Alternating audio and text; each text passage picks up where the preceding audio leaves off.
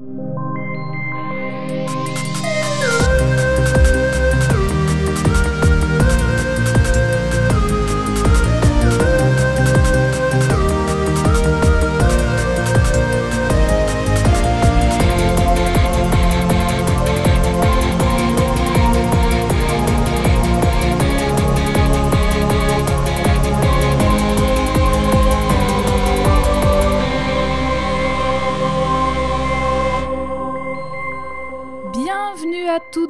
Tous dans Codex au féminin et au pluriel. Et cette semaine, je suis avec la merveilleuse Oh. Jade. Salut Jade, comment ça va? Comme deux ronds de flanc, estomaqués, surpris, étonnés, ébahis, atterrés. En restait quoi? Être frappé d'étonnement. L'expression de rond de flanc pourrait être une allusion aux yeux ronds d'une personne stupéfaite. J'ai pas fini. Aussi, l'origine viendrait du terme flanc, qui pourrait être une erreur de transcription de flaon, synonyme de la monnaie que l'on frappait. Et la métaphore tendrait à décrire une personne frappée d'étonnement comme la pièce de monnaie. Le terme rond, quant à lui, ferait référence à la forme de cette monnaie, comme à la forme des yeux qui s'arrondissent suite à un événement qui provoque la stupeur. Et ce n'est pas tout, puisqu'une autre explication tendrait à comparer cette expression française avec une autre, qui fut une de ses variantes affirmant rester comme du flan, signifiant devenir mou comme la pâtisserie en rapport à la force d'étonnement. Pas compris. Il se pourrait ainsi que ce dicton est un lien avec, attention, tiens-toi prête, la forme des fesses représentée comme parler de rond de flanc, d'où l'expression rester sur le cul. Et voilà. Alors, j'ai j'ai beaucoup de choses à dire. Déjà, est-ce que c'est CNRTL ou Universalis? C'est aucun des deux. Oh, d'accord. C'est euh, ex- expressio.com, un truc comme ça, je sais plus exactement. D'accord. Et là, pourquoi tu nous as préparé ça juste? Bah parce que la semaine dernière, enfin il y a deux semaines, je disais comme de rond de flanc et on se demandait d'où ça venait cette expression. oui et bah Oh là voilà, voilà la réponse. Elle vient préparer. Incroyable. Et, oui, hein. Et je bosse, Je- ça bosse Ce n'est pas mon cas, je vous le dis, c'est direct, c'est pas bien. mon cas. J'espère que t'as bossé quand même l'épisode d'aujourd'hui parce que c'est toi qui le présente au cas où t'aurais oublié. Alors un peu, mais un petit peu moins. non, parce que, alors, remise en Oh. contexte, Oui. Jade et moi sommes allés présenter Codex Oui, oui, bien à sûr. Radio Campus Lille, qui est, la je plus le vieille rappelle, radio campus. La plus vieille radio associative de France. Bravo. Exact. Et c'était en direct également sur la chaîne Twitch euh, de Viking qui s'appelle Twitch Café, une émission qui s'appelle Twitch Café. Mhm. Voilà, on a présenté Codex. On a trop cool. Oui, c'était trop bien. On a été reçus comme des reines et on a notamment expliqué notre façon de travailler et vous serez ravis d'y apprendre que Jade travaille beaucoup mieux et beaucoup plus que moi. Il n'y a pas de mieux ou de moins bien, c'est di- c'est- on a deux méthodes différentes, c'est tout. Oui, en tout cas, je ne quantifie pas mes heures, sachez-le. Jade le fait et je trouve ça impressionnant et je lui dis bravo. Voilà. Merci, merci. Écoute. Question Jade Réponse Eve. As-tu envie, Jade, de gagner de l'argent vite et bien et Oui. sans avoir d'impôt dessus? Et des voitures et une piscine aussi. Ah, je veux tout Je veux la villa S'il vous plaît, monsieur, avec une Rolex et une chemise blanche avec les manches remontées jusqu'au jusqu'au jusqu'au j'allais dire épaule. Ah, c'est quoi le mot? C'est pas genoux, les genoux des bras, c'est quoi? Les coudières Coude Jusqu'au coude Apprends-moi comment gagner de l'argent vite et bien. Alors, pour cela, si on ne veut pas tomber dans des scams ou des schémas pyramidaux, comment penses-tu que c'est possible, Jade? Avoir des parents riches C'est et un héritage. C'est vrai. Avoir un héritage. Oui, quoique. Oh, ça je ne sais pas. Vraie question. Y a-t-il encore des impôts sur les héritages? Voilà, je pose ça là. Aucune idée. Je, j'en ai- je n'en ai aucune idée. En tout cas, effectivement, gagner de l'argent vite et bien, oui, mais il y a des moyens beaucoup plus simples. Gagner Que le de passer- aussi, mais bon, voilà. Oui, voilà. Il y a des moyens beaucoup plus simples que de passer par des schémas pyramidaux ou des pyramides de Ponzi, comme on les appelle également. Et pour cela, ça a un lien avec notre épisode d'aujourd'hui. Peux-tu nous rappeler l'indice, le seul Oui. indice de cette semaine? Le seul et unique indice de cette semaine était la photo d'un âne. Un Voilà. très photogénique, je tiens à vous le dire. Il était Très tout joli. mignon. Avec des beaux cils et tout. euh, Oui, joli. il avait l'air un petit peu mélancolique en plus. Est-ce que ça joue dans euh, qui est le personnage ou pas? J'en ai aucune idée, c'est juste que quand tu cherches des photos d'ânes, soit elles sont pas très jolies, soit c'est des ânes, tu sais, qui sont en train de crier et donc tu vois leurs grosses dents et c'est moins stylé. Du coup, voilà, j'ai mis un âne un peu mignon. L'argent, l'argent, l'argent, l'argent. Est-ce que tu as une idée de qui on va parler alors? Moi, je n'avais pas d'idée. La seule chose qu'un âne évoquait, c'était l'âne trop trop. Trop trop qui- rigolo, je le Bah rappelle. oui, mais trop trop qui, n'est pas est, un qui est un garçon. Et oui, Donc voilà. et oui. Et on a eu. On, on- on nous a proposé quelques petites choses, dont deux qui, je pense, peuvent être la bonne réponse. Parce que je Ah. trouve que c'est des réponses de génie. L'une de ces deux propositions était une, une- une réponse avec un mot qui, qui où, où le- ce mot, il y a deux choses qui font écho à l'indice. Cette réponse, c'est le principe de cette proposition, c'est Mulan. Est-ce Oh Mulan Parce que Mule et Anne. Alors, c'est pour ça, on alors, m'a dit ça, j'ai oui. dit génie Mais génie. incroyable Alors mais franchement, écrivez les épisodes à notre place, je vous en prie, parce que Mais ce n'est pas mais ça. c'est une génie Oui, c'est- Bravo les génies, mais j'y avais pas du tout pensé. Mais Ah, c'est dommage. exceptionnel ce niveau de réflexion. Bravo. Mais oui, c'est fou. c'est fou. pas du tout façon, ça. Désolée. Bah, dommage, mais Mulan est sur ma liste, sachez-le. Voilà. Et la deuxième proposition. Mulan, cela dit, qui n'a- n'a-t-elle pas réellement existé? Alors, j'ai vérifié du coup quand j'ai Ah oui. vu ça, et en fait, non, c'est inspiré du- d'une histoire du folklore. D'accord, donc ça- reste, pas, euh, voilà, une ça reste une personnage, légende. d'accord, ok. ok. Ou à moins que je dise une grosse connerie et cette légende est inspirée d'une vraie personne, auquel cas, désolé. Et une autre proposition qu'on a eue et qui, du coup, je pense, est la bonne réponse. Une auditrice nous a très justement proposé Podane. Est-ce Podane Bravo Bravo Bravo Je pensais que personne ne l'aurait et franchement, je pouvais pas. Une fois de plus, je ne pouvais pas faire, Faire plus littéral. Excusez-moi. Enfin, Alors à moi au départ je cherchais une. Enfin, Anne, une personne qui s'appelait Anne, mais je trouvais Oui. pas. Ah, C'était une bonne logique, mais c'est vrai que c'était compliqué là. C'était vraiment trop perché, je pense. Je vous aurais pas fait ça. J'y je connais rien. Et oui, bah cette semaine, nous allons parler d'une héroïne d'un conte si Oui. populaire, si populaire qu'il en a eu des tas de réécritures et d'adaptations. On la connaît plus généralement parce qu'on a probablement lu une de ses écritures à l'école ou au lycée ou au collège, peu importe, ou alors parce qu'on a vu un certain film de Jacques Demy. Très beau. Mais film. quoi qu'il en soit, je vais vous en parler quand même. Cette semaine, il sera question de Podane. Bravo, bravo. J'ai trop hâte parce que je connais pas du tout. Je connais le film, mais d'un souvenir très lointain. je- J'ai surtout les visuels en tête, Oui. mais je connais absolument pas Podane. Alors on Je va. sais que bah il y a la peau d'un âne dans l'histoire et, Oui. et- et une meuf. Bon bah super, elle est à deux semaines. c'est un petit peu plus élaboré que ça. Et J'espère. euh, voilà, on va introduire un petit peu quand même Podane. Qu'est-ce que c'est? Déjà, comme je le disais, c'est un conte populaire, c'est un conte de fées qui a connu Mhm. plusieurs vies sur toutes, sortes- sur toutes sortes de supports. Et pour ça, on va un petit peu redéfinir le, le mot conte. Donc un Oui, conte, d'après l'encyclopédie Universalis. Voilà. Mhm. Un conte a beau présenter dans la littérature des acceptions multiples et des frontières indécises, je cite, il ne lui suffit finalement que de trois critères pour qu'on puisse le qualifier de récit populaire. Il faut qu'il y ait l'oralité, il faut qu'il y ait une fixité relative de sa forme, parce que ça peut bouger, et enfin, il faut qu'il y ait le fait, enfin, il faut que ce soit un récit de fiction. Voilà, ça, ça fait trois critères Donc en pour gros, pouvoir faut que ce un soit conte. une histoire, une histoire de fiction, non de fiction, histoire tout à fait, qui soit transmise de façon orale, de façon orale, genre je raconte une histoire à machin, qui va raconter à machin, tout à fait. et que ça reste relativement la même. Voilà, c'est ça. Donc on, va, vi- on va vite voir, de toute façon, cet épisode sera un peu particulier en ce sens-là, que un conte, forcément, comme c'est de la transmission orale avant d'avoir Oui, des, des, des traces écrites, il y a beaucoup de variations parce que Mhm. voilà, c'est le bouche à oreille fait qu'on modifie l'histoire, on va peut-être la modifier pour euh, faire plaisir à son auditoire, hein, pourquoi pas. Oui, bah ouais. Euh, ça peut changer selon les régions, selon les époques. ça- y a- selon, il y a vraiment oui, plein de voilà, choses. selon si tu t'adresses à des adultes, à des enfants, Tout à enfin, fait. Tu vois plein de choses. Mhm. Tout à fait. Donc un conte populaire né de la tradition, il est très souvent anonyme et il est issu de la mémoire collective, toujours d'après Universalis.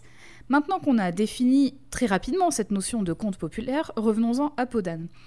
En France, on connaît la personnage notamment grâce au conte de Charles Perrault, Mhm. Donc du titre éponyme, hein, jusque-là, voilà. On Jusqu'à là, sait- ça va, je suis. Voilà. C'est un conte qui a été publié en 1694 et qui sera rattaché presque un siècle après, en 1781, sous une forme différente, à une édition des Contes de la Merlois. Eh oui, tête d'œuf. Le retour de Tête d'œuf, épisode 1 de Codex. Voilà. Tête d'œuf monte sur un mur, Tête d'œuf tombe de Tombe ce de ce mur. Toute, euh, je sais pas quoi, machin truc, euh, voilà. Tout étourdi, Tout ramolli, engourdi. Exactement. Je, on le transporte à l'hôpital pour qu'il qu'il n'ait n'ait plus mal. mal. Aïe, Aïe, aïe, aïe, aïe. Voilà, Tête d'œuf, les contes de la Merlois. Ah, j'adore. Ah, j'adore. Alors c'est, voilà, encore une fois, hein, jeu vidéo exceptionnel. bien sûr. C'est donc cette version de 1781, c'est la version dont Jacques Demy va majoritairement s'inspirer quand il réalise Mhm. son film, toujours intitulé Podane, en 1970 cette fois. Mais le conte a des équivalents dans d'autres époques, d'autres régions et même d'autres pays que la France. Et c'est ouais. pour ça que cet épisode de Codex sera un petit peu différent d'habitude parce qu'il s'agira ici de bien. dresser un portrait d'une personnage qui incarne dans l'imaginaire collectif Podane, mais qui emporte pas forcément le même nom ou qui a pas forcément la même histoire en fait, puisque c'est très, euh, c'est voilà, ça, ça bouge beaucoup. Oui, tu as une question. Est-ce que tu sais comment Podane s'appelle dans d'autres pays? Et bien justement, on va en parler. Ah, j'ai hâte. Alors. J'ai eu la chance de pouvoir revoir Podane grâce à cette plateforme en ligne qui s'appelle Netflix, et qui l'a actuellement dans son catalogue. Ouais. Et quand vous regardez euh, Podane, donc il n'est que dans sa version française, donc a priori il est que chez nous. Mais par contre, quand tu cliques sur la vidéo, il est écrit le titre en anglais. Donc c'est traduit littéralement, c'est Donkey Skin. Ok, Voilà. je sais pas. Donc en anglais, c'est Oui, la ouais, Podane, c'est littéralement. Très simple. Très simple. Donc tout d'abord, je te propose, Jade, que l'on s'intéresse au conte de Charles Perrault, puisqu'il est celui que l'on connaît probablement le mieux, et qui serait un des premiers contes de fées français écrits, si ce n'est le Oui, premier, d'après euh, d'après une universitaire américaine qui s'appelle Ruth B. Bottigheimer. Je le prononce Non, sans c'est- doute un peu mal. Bodyguard. Très stylé. oui. Déjà, c'est ça. Et c'est une universitaire qui consacre en fait toutes ses recherches au conte et au folklore, et plus particulièrement à ceux d'Europe et d'Allemagne aussi. Voilà. Mhm. Donc le conte de Perrault, écrit en 1694, hein, est tout en vers à la base. Il n'est pas en prose, il est écrit en vers. Oui, oui. Et il est assez rapide à lire en soi. D'ailleurs, je ne vais pas le lire en entier, vous pouvez le trouver très facilement en ligne. hein. Le contexte de l'histoire de Podane, c'est que l'on se trouve dans un, dans un royaume riche et abondant, régné par un roi apprécié de toutes et tous. bien L'or coule à flot et pour cause, l'animal central qui se trouve dans ses écuries est un âne qui chie littéralement de l'or et des pierres précieuses. Je savais prof- pas que c'était ça. Tu sais Alors, Ça me profite. Alors moi, pour, pour- du coup Tu te là, souviens pas toute parce ma vie, pourtant il est montré dans le film. hein. toute ma vie fait beaucoup plus sens parce que maintenant, je sais que cet épisode précis d'American Dad, si vous connaissez American Dad, Oui vous savez duquel Oh je oui parle, c'est une, une, une, une adaptation de Podane en fait. Mais Voilà. attends, mais c'est même pas en plus qu'un épisode, c'est-à-dire que Oui, ce c'est une caca série d'épisodes. revient, ce caca Oui, d'or et de pierres oui. précieuses revient tout le temps pendant plusieurs épisodes et il est annonciateur. Spoiler, hein, mais bon, depuis le temps que c'est depuis le temps que c'est diffusé ces épisodes, il est annonciateur de la fin du monde. Voilà, je le dis.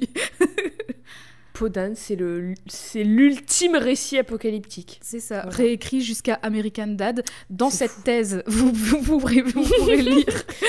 Au 500 final, je comprends maintenant pourquoi tu parlais de vente pyramidale au début. Vente pyramidale, récit apocalyptique, secte, tout ça, tout. C'était absolument pas ma, ma façon de, de C'est penser, mon cas, interprétation. Voilà, bravo. Encore une fois, euh, encore une fois, un super talent d'analyse très fine de la part de Jade. Donc effectivement, c'est un âne qui chie littéralement de l'or et des, et pierres précieuses. J'en profite quand même pour dire que ça doit faire hyper mal et Oh, que c'est euh, clair. dans le film de Jacques Demy, ça a l'air, euh, ça a l'air de faire mal à l'âne vu le cri qu'il pousse, le pauvre. Voilà, je, je le dis. Un jour, la reine tombe gravement malade et aucun Oh. médecin, ni même charlatan, tu sais les charlatans qui vendent des faux médicaments à la sauvette, même eux ne trouvent pas, logique en même temps, mais Oui. personne ne trouve de remède, ni médecin ni charlatan. Putain, même l'acupuncture, ça marche pas. Merde. Merde. Sur son lit de mort, elle commence à faire une demande à son mari si jamais il veut se remarier.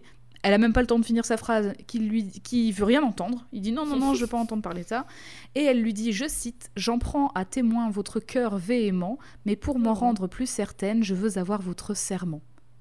C'est beau. C'est très beau. Cela si dit, elle ne, elle ne demande rien clairement dans les vers. Oui, voilà, elle veut, elle clairement ce veut qu'elle qu'il lui fasse un serment, mais de quoi? Alors, en tout cas, on sait pas trop quoi, mais lui, il lui jure tout ce qu'elle veut. Et la, la reine meurt. Donc apparemment, ça a l'air d'être lecture entre les lignes time parce que moi, je ne l'ai pas lu. Mais cela dit, je- comme je connais l'histoire, on va avoir l'occasion d'y revenir. En tout cas, au bout de quelques mois seulement, le choix du roi pour se remarier tombe. D'après cette version de Perrault, il choisit une bergère. Mhm. Déjà. C'est pas ce qu'on connaît le plus dans l'histoire de Podane, mais en tout cas, voilà, on y est. Donc c'est pas très clair de si elle est princesse ou pas, parce que parfois elle est appelée princesse, parfois non, mais en tout cas, on sait que c'est une bergère. Peut-être qu'il l'appelle est- princesse parce que c'est une jolie zouze, hein. Et princesse. Eh, princesse Eh Tu te maries avec moi Bah, du coup, elle est sans doute appelée princesse parce qu'elle est promise, tu vois, Oui, au trône, quoi. coup, Mais ouais. dans les faits, à la base, elle est bergère. Ouais. Elle est arrachée à sa mère pour être amenée à la cour de force. Elle et elle pleure. Alors, c'est pas précisé. Mhm. Elle pleure nuit et jour car elle, ne veut pas épouser le roi. voilà, donc au moins c'est clair, Yes. elle ne veut pas. Bonne ambiance déjà. Bonne ambiance. Donc, plutôt pas princesse hein, déjà, mais cette bergère sans nom va aller trouver sa marraine. L'a plus, elle a fait, pas de c'est bien pratique. En plus, elle a pas de prénom, super. Non, dans, dans les contes, euh, rarement les gens ont des prénoms, tu sais. Ah, oui, c'est vrai, pardon. Autant pour moi. Donc, euh, en tout cas, elle n'a pas de nom, et effectivement, elle va trouver sa marraine, la fée, qui vit dans une grotte de nacre et de corail. Très stylé, Waouh très cool. C'est une sirène, sa marraine, c'est pas une fée. Bah ouais, stylé. ouais. En tout cas, la fée lui dit, je cite, Votre prince, il est vrai, voudrait vous épouser. Écouter sa folle demande serait une faute bien grande, mais sans le contredire, on le peut refuser. Il n'y aurait donc, a priori, pas dans cette version de notion de l'inceste qu'on va retrouver dans d'autres versions par la suite. Yes.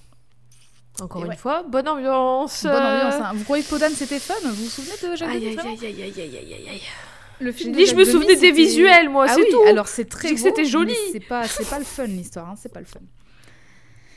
En tout cas, on peut comprendre ici de toute façon que d'une part, bah, la bergère est très certainement beaucoup trop jeune pour le roi, et d'autre Oui. part, il y a, je suppose, aussi une idée de classe sociale à ne pas mélanger. J'ai Ouais. pas, j'ai pas compris.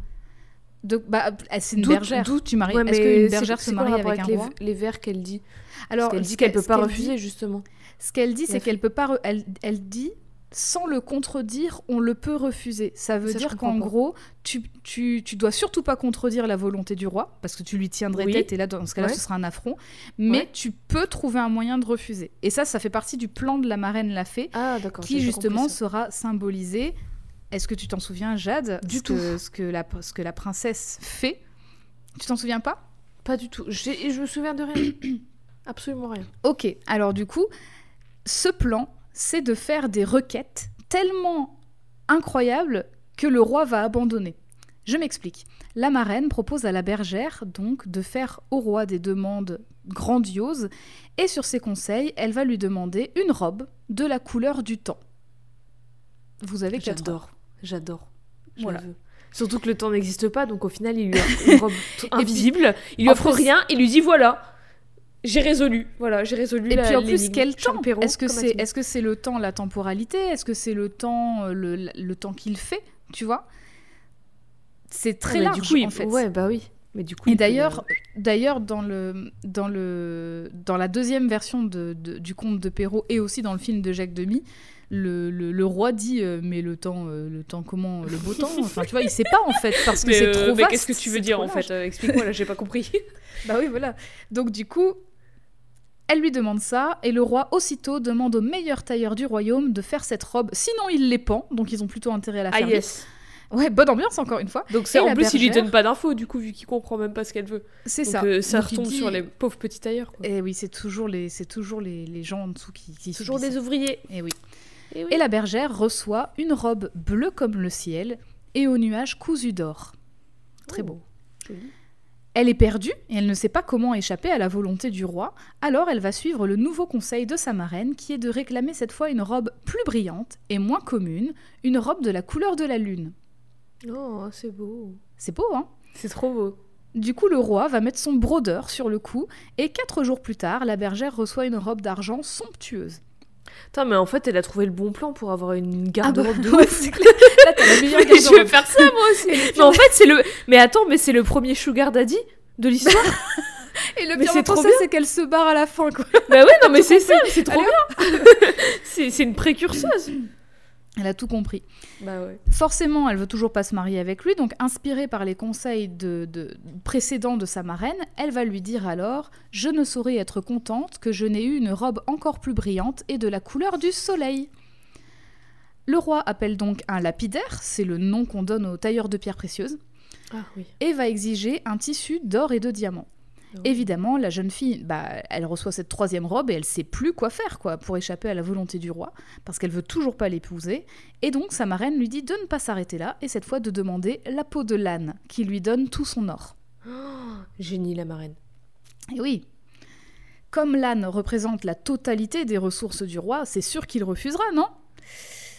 Eh ben non. euh, Il n'hésite pas une seule seconde et il va offrir la peau de l'âne à la jeune fille qui est épouvantée par son geste. Tu m'étonnes. Sa marraine la fée décide alors de l'aider à s'enfuir et prépare un coffre qui contient toutes ses affaires, ses beaux habits, ses trois belles robes. mais s'il y a plus d'âne, le roi, techniquement, au bout d'un moment, là, il va plus avoir Ah bah de il a plus de richesse. ressources. Ouais, il a Mais plus du coup, au final, il va plus être roi et il y aura plus de classe sociale et ça va être la révolution. Eh ben Donc, incroyable. reste, voilà, problème résolu. bah non, mais enfin, je sais pas, vraie question. en tout cas, bah, la, la- la bergère ne sera pas là pour y assister parce que elle prépare sa fuite. Et donc, du coup, la marraine, sa marraine la fée lui prépare un coffre, elle met dedans toutes ses affaires, ses trois belles robes, elle lui donne sa baguette pour lui dire voilà, t'as juste à taper le sol et ton coffre apparaîtra. Comme ça, tu, Oh, tu pourras bien. vraiment avoir tout ce dont tu as besoin. C'est également la marraine qui va dire à la bergère de revêtir la peau de l'âne comme un masque, en fait, en disant, je cite, Cachez-vous bien dans cette peau, on ne croira jamais tant elle est effroyable qu'elle renferme rien de beau. Oh. C'est très joli en vert. hein. Horrible, encore pire que d'être dans une mascotte Disney, d'être dans une peau d'âne. Bah, disons, sentir à peu près pareil. C'est pas une vraie peau, quoi. Oui, non, mais je veux dire, c'est c'est l'odeur, je veux dire. Ah oui, ça doit être infect. Là, Donc là, je la- t'ai- là, je t'ai envoyé une gravure de, enfin une Mhm. gravure qui est tirée d'après une illustration de, Gusta- de Gustave Doré. Très jolie. Elle est très très belle. On voit Pod... enfin la bergère, du coup, je peux l'appeler Podane, qui descend des escaliers d'un énorme château, euh, d'un énorme royaume. Et elle a l'air. euh, Alors on voit pas bien, mais enfin elle fuit quoi, ça se voit qu'elle fuit. Et elle a une, C'est ça. une- Elle elle a une longue robe avec plein de tissus et tout. C'est ça. Là, c'est le moment de sa fuite. Mhm. Donc c'est ainsi que la promise du roi devient Podane, une jeune fille en fuite, couverte de crasse, qui est obligée de vivre cette épreuve sous une nouvelle identité. Elle devient donc, dans un royaume voisin, une souillon, je cite, chargée de laver le linge et de nettoyer l'enclos des cochons. Tout le monde se moque d'elle, donc elle, tra- elle travaille dans une ferme, hein. tout le monde se moque d'elle, tout le monde la harcèle, lui dit qu'elle pue, qu'elle et elle endure tout ça sans rien dire en fait.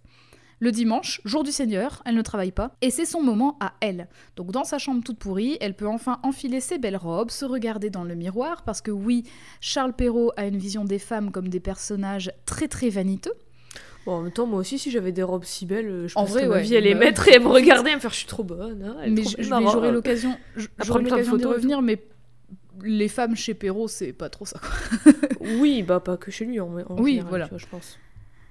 Un dimanche, alors qu'elle était en train de se parer et de se regarder dans le miroir avec ses beaux vêtements, elle est épiée par un, Oh. un prince du nouveau royaume où elle se trouve, un, un Ah, prince voyeur, hein, il faut le dire clairement, euh, qui clairement se faisait chier pendant son séjour post-chasse et il traînait un petit peu dans les petites maisons des gens euh, pour regarder ce qui bah se oui. passait. C'est vraiment un, un Bon, quand loisir de riche. bah, quand je m'ennuie, je vais espionner les gens. Ouais, voilà, je vais voir comment les pauvres vivent parce que.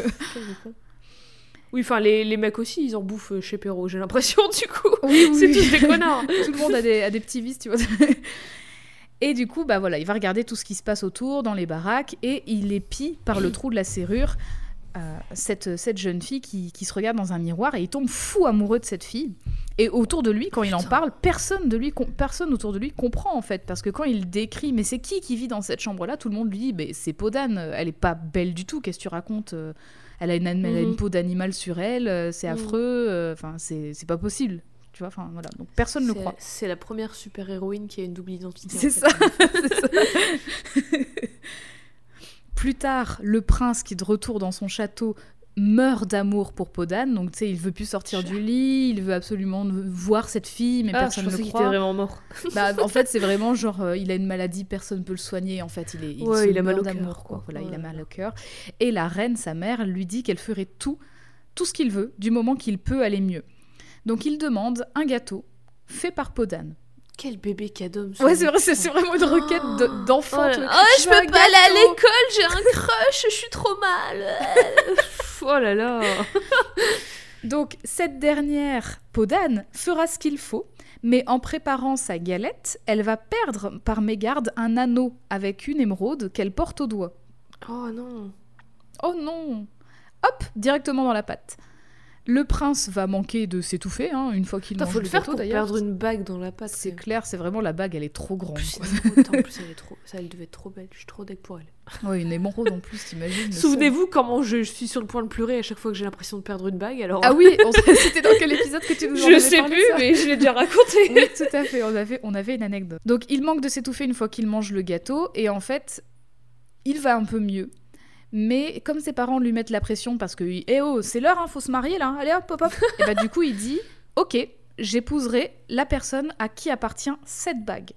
Putain. Donc, du coup, c'est parti. Cendrillon Time. Ouais, Toutes les femmes du pays font en sorte de faire rétrécir leurs doigts pour que l'anneau leur aille. aïe, aïe, aïe, aïe, aïe, Et quand je dis Cendrillon Time, c'est vraiment. Alors, Oui, le Cendrillon même pour... délire. ouais. Oui, voilà. Cendrillon, pour resituer d'ailleurs, chez Perrault, c'est écrit en 1697, donc trois ans après Podane. Ouais, Et c'est vraiment euh, mutilation plus pour euh, effectivement Euh, rétrécir la taille du doigt pieds, pour ouais. que la bague passe. Cendrillon, c'était la même chose avec les pieds.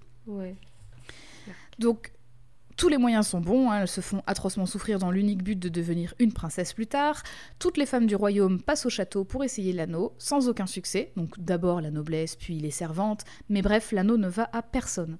Ne reste que Si- Podane. si- Pardon, excuse-moi, si Vas-y, je vas-y. me permettre un conseil, ne vous faites pas souffrir pour l'approbation des autres. euh, oui, voilà. franchement, pas, pas très grave quoi, si la bague vous Non. va pas vraiment. Oui, et puis ouais, voilà, en général quoi, c'est pas très grave.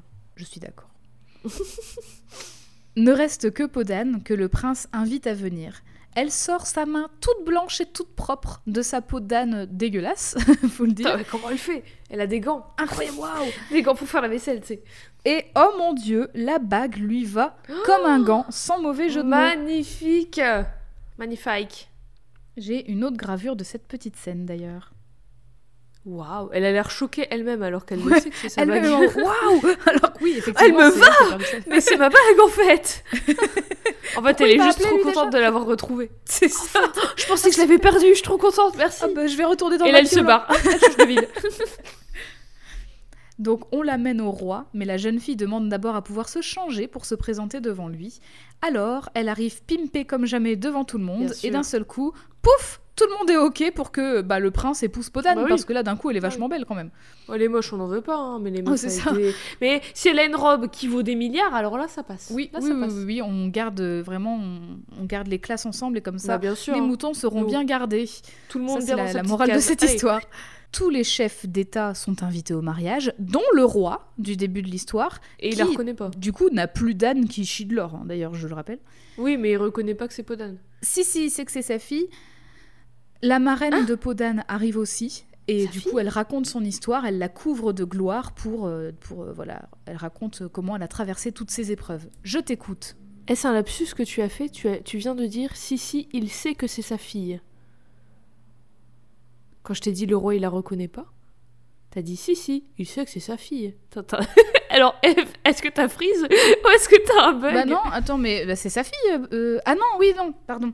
Effectivement, non, Ah la bergère n'est pas sa fille. Oui, Ah, la boulette. lapsus, je me suis trompée. Ah, la boulette Bon, de toute façon, si vous connaissez le conte de Podane ou le film de Jacques Demy, vous savez ce qui se passe après. On va parler d'autres réécritures. Donc j'ai trouvé plein de petites images qui racontent le conte de Podane, donc soit des Ah oui. gravures, soit des images d'épinal, comme on les appelle, avec des, enfin, Une, histoire un peu en racontée fait, un sous forme de BD, ouais, voilà. Ouais. C'est des petites cases, il y a euh, 12 petites cases qui racontent toute l'histoire en gros. Enfin, pas Oui, toute voilà. l'histoire, mais- En tout cas, euh, effectivement, euh, non, là, la bergère n'est pas la fille du roi, bien entendu, n'est pas la princesse. La morale, parce qu'il y a toujours des morales dans les contes chez Perrault, donc la morale de ce conte en vers de Perrault, Ah, elle c'est en- fini là? Attends. Oui, c'est fini. Elle se marie au, au gars Elle se marie au prince et fin, voilà. Et elle accepte de se marier avec lui? C'est comme ça que les contes ça marche, hein. ça c'est pas très. Mais n'importe euh, quoi Attends, la meuf, elle dédie toute sa vie à fuir un gars qu'elle veut pas épouser, et là, il y a un random mec qui dit qu'il l'espionne. Ça n'a aucun sens. Alors là, effectivement, Charles, qu'est-ce que ça foutu là Charles, qu'est-ce qui t'arrive Il faut qu'on Eh, pas parle. toi. Charles, pas toi. T'es un très mauvais, euh, tu, très mauvais scénariste, Charles. Pardon, pardon. Alors, dire, coup, mais... Pour le coup, Charles n'a rien scénarisé parce qu'il a juste Oui. écrit une tradition orale. hein, donc, mais euh, peut-être qu'il a changé la fin, on sait pas. Alors effectivement, de toute façon, on verra qu'au fil des écritures, ça va changer, et notamment dans la réécriture en prose du conte de Perrault. Mm. On y viendra bien assez vite. Quoi qu'il en soit, la morale de ce conte en vers de Perrault, elle, moi je la trouve un peu bizarre parce que Oui. il écrit, je cite, Il vaut mieux s'exposer à la plus rude peine que de manquer à son devoir. Alors que, franchement, techniquement, en fuyant, elle a peut-être pas contredit directement le roi, mais elle a quand même fui. Donc elle a pas fait le mariage. Donc techniquement, elle l'a contredit, tu vois. Enfin, J'ai pas Donc, compris. euh, J'ai pas compris. Ça il vaut, il vaut mieux s'ex- s'exposer à la plus rude peine. Donc la rude Ouais. peine, c'est qu'elle est allée vivre une vie de merde en tant que podane. Ouais, souillon, plutôt là. que de manquer à son devoir. Parce son que devoir, son ça devoir, aurait, ça ça- aurait son été devoir, c'est ça, parce qu'en gros, le roi lui a ordonné de se marier avec elle, avec lui, pardon. Donc c'est son devoir en tant que sujet du roi, j'imagine. Ouais. Et techniquement, elle l'a pas contredit directement, mais effectivement, elle a fui. Donc elle a pas, manqué. elle a failli à son devoir, tu vois. Oui, Ouais. elle, a, elle a manqué à son devoir. Du coup, elle a vécu une dure épreuve, certes, et elle a manqué à son devoir, mais bon, dans tous les cas, c'était pour se sauver la peau, en accord avec Oui. ses propres convictions. Et mais genre cette morale, elle aurait cette morale. Oui, voilà, et ça aurait eu beaucoup plus de sens si elle s'était pas remariée avec un random mec qu'elle connaît pas à la fin. Tout à fait. Parce que du coup là, c'était aussi un peu son devoir vu que c'est lui qui lui a dit épouse-moi, je te veux. Oui, c'est ça. Il a dit, en gros, je me marie à la meuf à qui, euh, à qui la bague va. Donc, Bah euh, oui. c'est vrai que Donc en fait, euh, au final, c'est léger. C'est un peu léger, ce conte-là. La deuxième morale, parce qu'il y en a deux, la deuxième Ah. morale indique par ailleurs que la vertu peut être infortunée, mais qu'elle est toujours couronnée. Donc je m'explique. Oui. tu vois que je comprends pas. Parce que là, la bergère, justement, elle refuse de se marier avec le roi, très probablement parce qu'elle est trop jeune et parce qu'elle veut pas. Et du Oui. coup, ça, c'est du coup, ça montre sa vertu à la bergère. Tu vois, ça montre qu'elle est vertueuse. Et donc, du coup, ce qui lui arrive derrière, c'est de l'infortune parce qu'elle a pas de bol, elle doit vivre une vie de merde. Ouais. Donc, effectivement, la vertu peut être infortunée. D'accord. Mais du coup, en gros.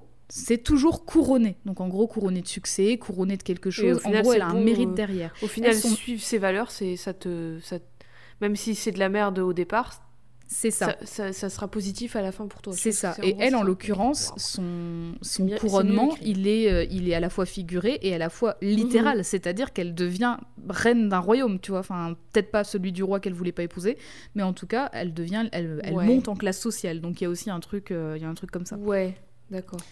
En tout cas, je sais pas, mais entre les deux morales, j'ai l'impression que le Charles, il se contredit un petit peu quand même. Oui, bah c'est ça, et même Mais bon. euh, par rapport à son histoire en fait. T'as l'impression qu'il a pioché une morale d'ailleurs et qu'il a dit hop, on la. Oui, oui, c'est ça.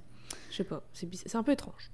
Celui-là, voilà, ce compte en vers-là, comme je le disais, il est assez rapide à lire, il est très Mhm. court, il manque d'informations. Par exemple, le, le fait que, enfin, ce que la reine dit sur son lit de mort, on ne sait pas ce qu'elle dit Ouais. en fait, tu vois. Donc il y y a plein de trucs qui manquent. Et c'est pas, c'est pas grave parce que de toute façon, quelques différences commencent à apparaître dans la réécriture anonyme du conte de Perrault pour sa publication en prose dans les contes de la Merlois.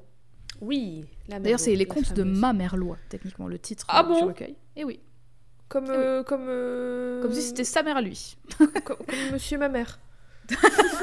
c'est c'est les contes de Monsieur ma mère. Waouh Incroyable nom composé, je savais pas. Mais effectivement, en 1781, Perrault n'était- était, était mort hein, déjà, donc du Oui. coup, la réécriture en prose, c'est pas lui qui l'a faite. Et moi, ce que j'ai trouvé, c'est que c'est un anonyme qui a réécrit en prose le conte. En tout cas, dans le conte, on voit que déjà, cette fois, la reine, la, pardon, la demande de la reine, elle est très claire. Avant de mourir, elle demande au roi de n'épouser qu'une princesse plus belle et mieux faite qu'elle. Là, au moins, c'est clair. Mieux faite, je cite. C'est c'est vraiment ce qu'ils disent. Alors je vais te donner la liste des clients de mon médecin, euh, de mon chirurgien esthétique, et j'en veux que une qui l'a mieux faite que moi. Sinon a- c'est fini. si elle a un nez dégueulasse, ça dégage. Ça dégage. Ah, S'il a dégage. raté son boob job, ça dégage aussi. Je veux que des mieux faites. Si elle a des trous dans les dents ou un petit peu, un petit peu de plaque dentaire, c'est mort. Oui, un trou dans une dent, Oui, oui, pour passer un fil et faire un collier, bien sûr. une boucle de dents. Petit pendentif. euh. D'ailleurs, du coup, je le disais tout à l'heure, mais les femmes ont très rarement le bon rôle dans les contes de Perrault. Euh, Oui. Elles sont souvent soit vaniteuses, soit lâches, soit c'est des marâtres, donc des, Ouais. des mères ou des belles-mères euh, méchantes. Euh, quand elles sont pas tout simplement absentes. hein. Euh, et ben du coup cette réécriture n'aura pas fini d'en rajouter une couche parce que déjà là dès le début ça juge la reine qui est sur son lit de mort je le rappelle euh, au sujet de cette requête en mode euh, en mode elle ne manque pas d'amour propre pour s'assurer que son mari n'épouse personne après d'elle après elle pardon. Donc en gros Oui, voilà elle demande elle demande une meuf plus belle pour être sûre Ouais. qu'il épouse personne avec après elle. Genre c'est elle la plus belle tu vois Ou alors, elle veut qu'il se mette bien parce qu'elle l'aime beaucoup. Elle est en mode vas-y, Bah oui. bien. je- en tout cas c'est pas ce que le narrateur nous dit le narrateur Oui, il bah, nous dit Écoute. que en gros c'est une demande euh, un peu vicieuse quoi voilà Ouais, de sa part ok. jugement beaucoup de jugement dès le début Mhm. Autre changement manifeste et qui sera conservé dans de très nombreuses adaptations par la suite, la personne sur qui le roi jette son dévolu après pas mal de temps de recherche pour une nouvelle épouse, et ben cette fois c'est la princesse, et donc c'est sa fille. Qui est, selon le roi, encore plus belle que la reine qui vient de décéder. Ça me fatigue. Ça me fatigue. À ouais. quel moment tu dis bah ok Ok, Ouais. ça passe, je vais épouser ma fille. Bah non Bah En non. fait, non. non mais Retourne voir ton âne qui chie de l'or. Mais va épouser ton âne, bordel, j'en sais rien Épouse son caca Tu- Au de moins, toute façon, du moment que tu dis à tout le monde, elle est plus belle et mieux faite, ça Mais passe. Donc qu'est-ce mais, que tu mais oui, c'est ça. Le pire en plus, c'est qu'il y a personne qui va le contredire, donc il pourrait prendre Mais oui, c'est hyper, qui subjec- de c'est chum. hyper subjectif en plus. hein. En plus, mais en plus, c'est le roi. Il peut dire bah si elle est plus belle, si c'est la plus belle du royaume, vous avez rien à dire, et bah personne dira rien. Mhm. S'il veut épouser son âne et qu'il dit c'est une très jolie femme, tout le monde va dire oui, c'est une très jolie femme. Je suis d'accord avec vous, monsieur. Mais Madame Mhm. la reine, pardon.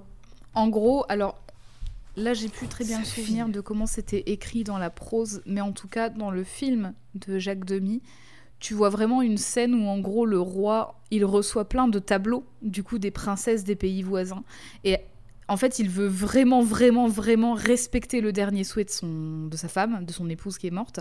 Et donc, du coup, il regarde les tableaux, il est en mode non, elle est vilaine, elle est moche, machin. Et du coup, il va vraiment trier par rapport à- au physique et il veut absolument respecter le souhait de sa reine. Et du coup, bah, effectivement, euh, ça- la pire idée, ça tombe sur sa fille. Ah, il me fatigue, Ouais. ce roi, et il va pas manquer de nous fatiguer.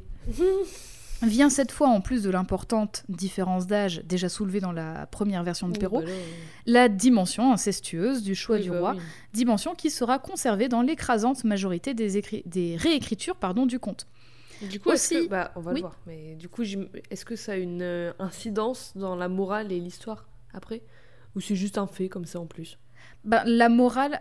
Euh, Est-ce que j'ai parlé de la morale sur ce conte-là? En tout cas, la morale, elle, est- elle touche toujours à la vertu, en fait. Donc, du coup, Ouais, mais, euh, pas, mais ça joue, pas en fait. le truc de fu- fu- fuis ton père euh, incestueux dégueulasse. Ah, ça après, ça après, c'est plutôt par l'interprétation que tu le vois parce que en fait, je, je le disais un peu plus loin, mais je vais le dire maintenant. Mais en gros, le, à l'époque, euh, enfin, je veux dire, on, on peut, on peut dire tout ce qu'on veut. En tout cas, à l'époque, dans les contes, peu importe, en tout cas, enfin, dans, dans la, même dans la religion, l'inceste, c'est mal. Tu vois, enfin, on le sait que c'est pas bien et que Oui. du coup, dès le début, Oui, c'est ça- ça, admis pour que le coup, le roi, il a tort. Voilà.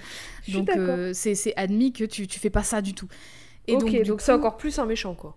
voilà, c'est ça. Donc en Ok, gros, on, on ok. sait que euh, c'est. Euh, Ouf, sauvé. Enfin, on sait que déjà dès le début, peu On importe pas de son côté. sa souffrance à lui, c'est Mhm. euh, non. Tu vois, c'est pas possible. C'est très bien.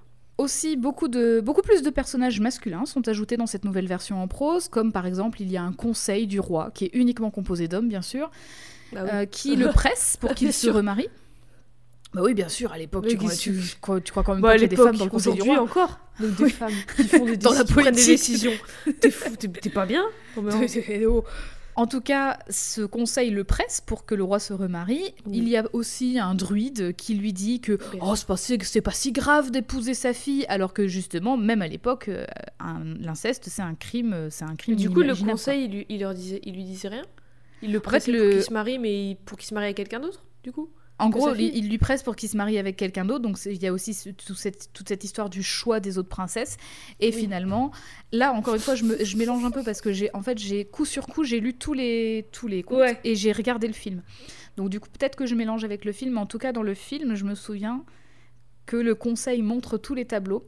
Et à la fin, Ouais. le roi s'énerve en disant Mais il y en a bien une qui doit être jolie. Et du coup, le président du conseil dit Il y en a une, mais on voulait pas vous la montrer. Et en fait, il Ah, montre la- le, le tableau de sa fille. quoi. C'est horrible, mais jusqu'à ce moment, ça me fait penser à Cusco. Quand il choisit une meuf et qu'il fait genre. Ouais, mais dans Cusco, alors il est méchant Cusco, il est pas très cool avec ses Oui. filles. Mais franchement, c'est pas pareil quoi.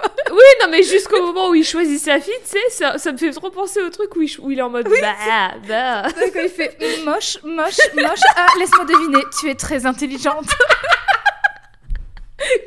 Salopard. C'est trop drôle.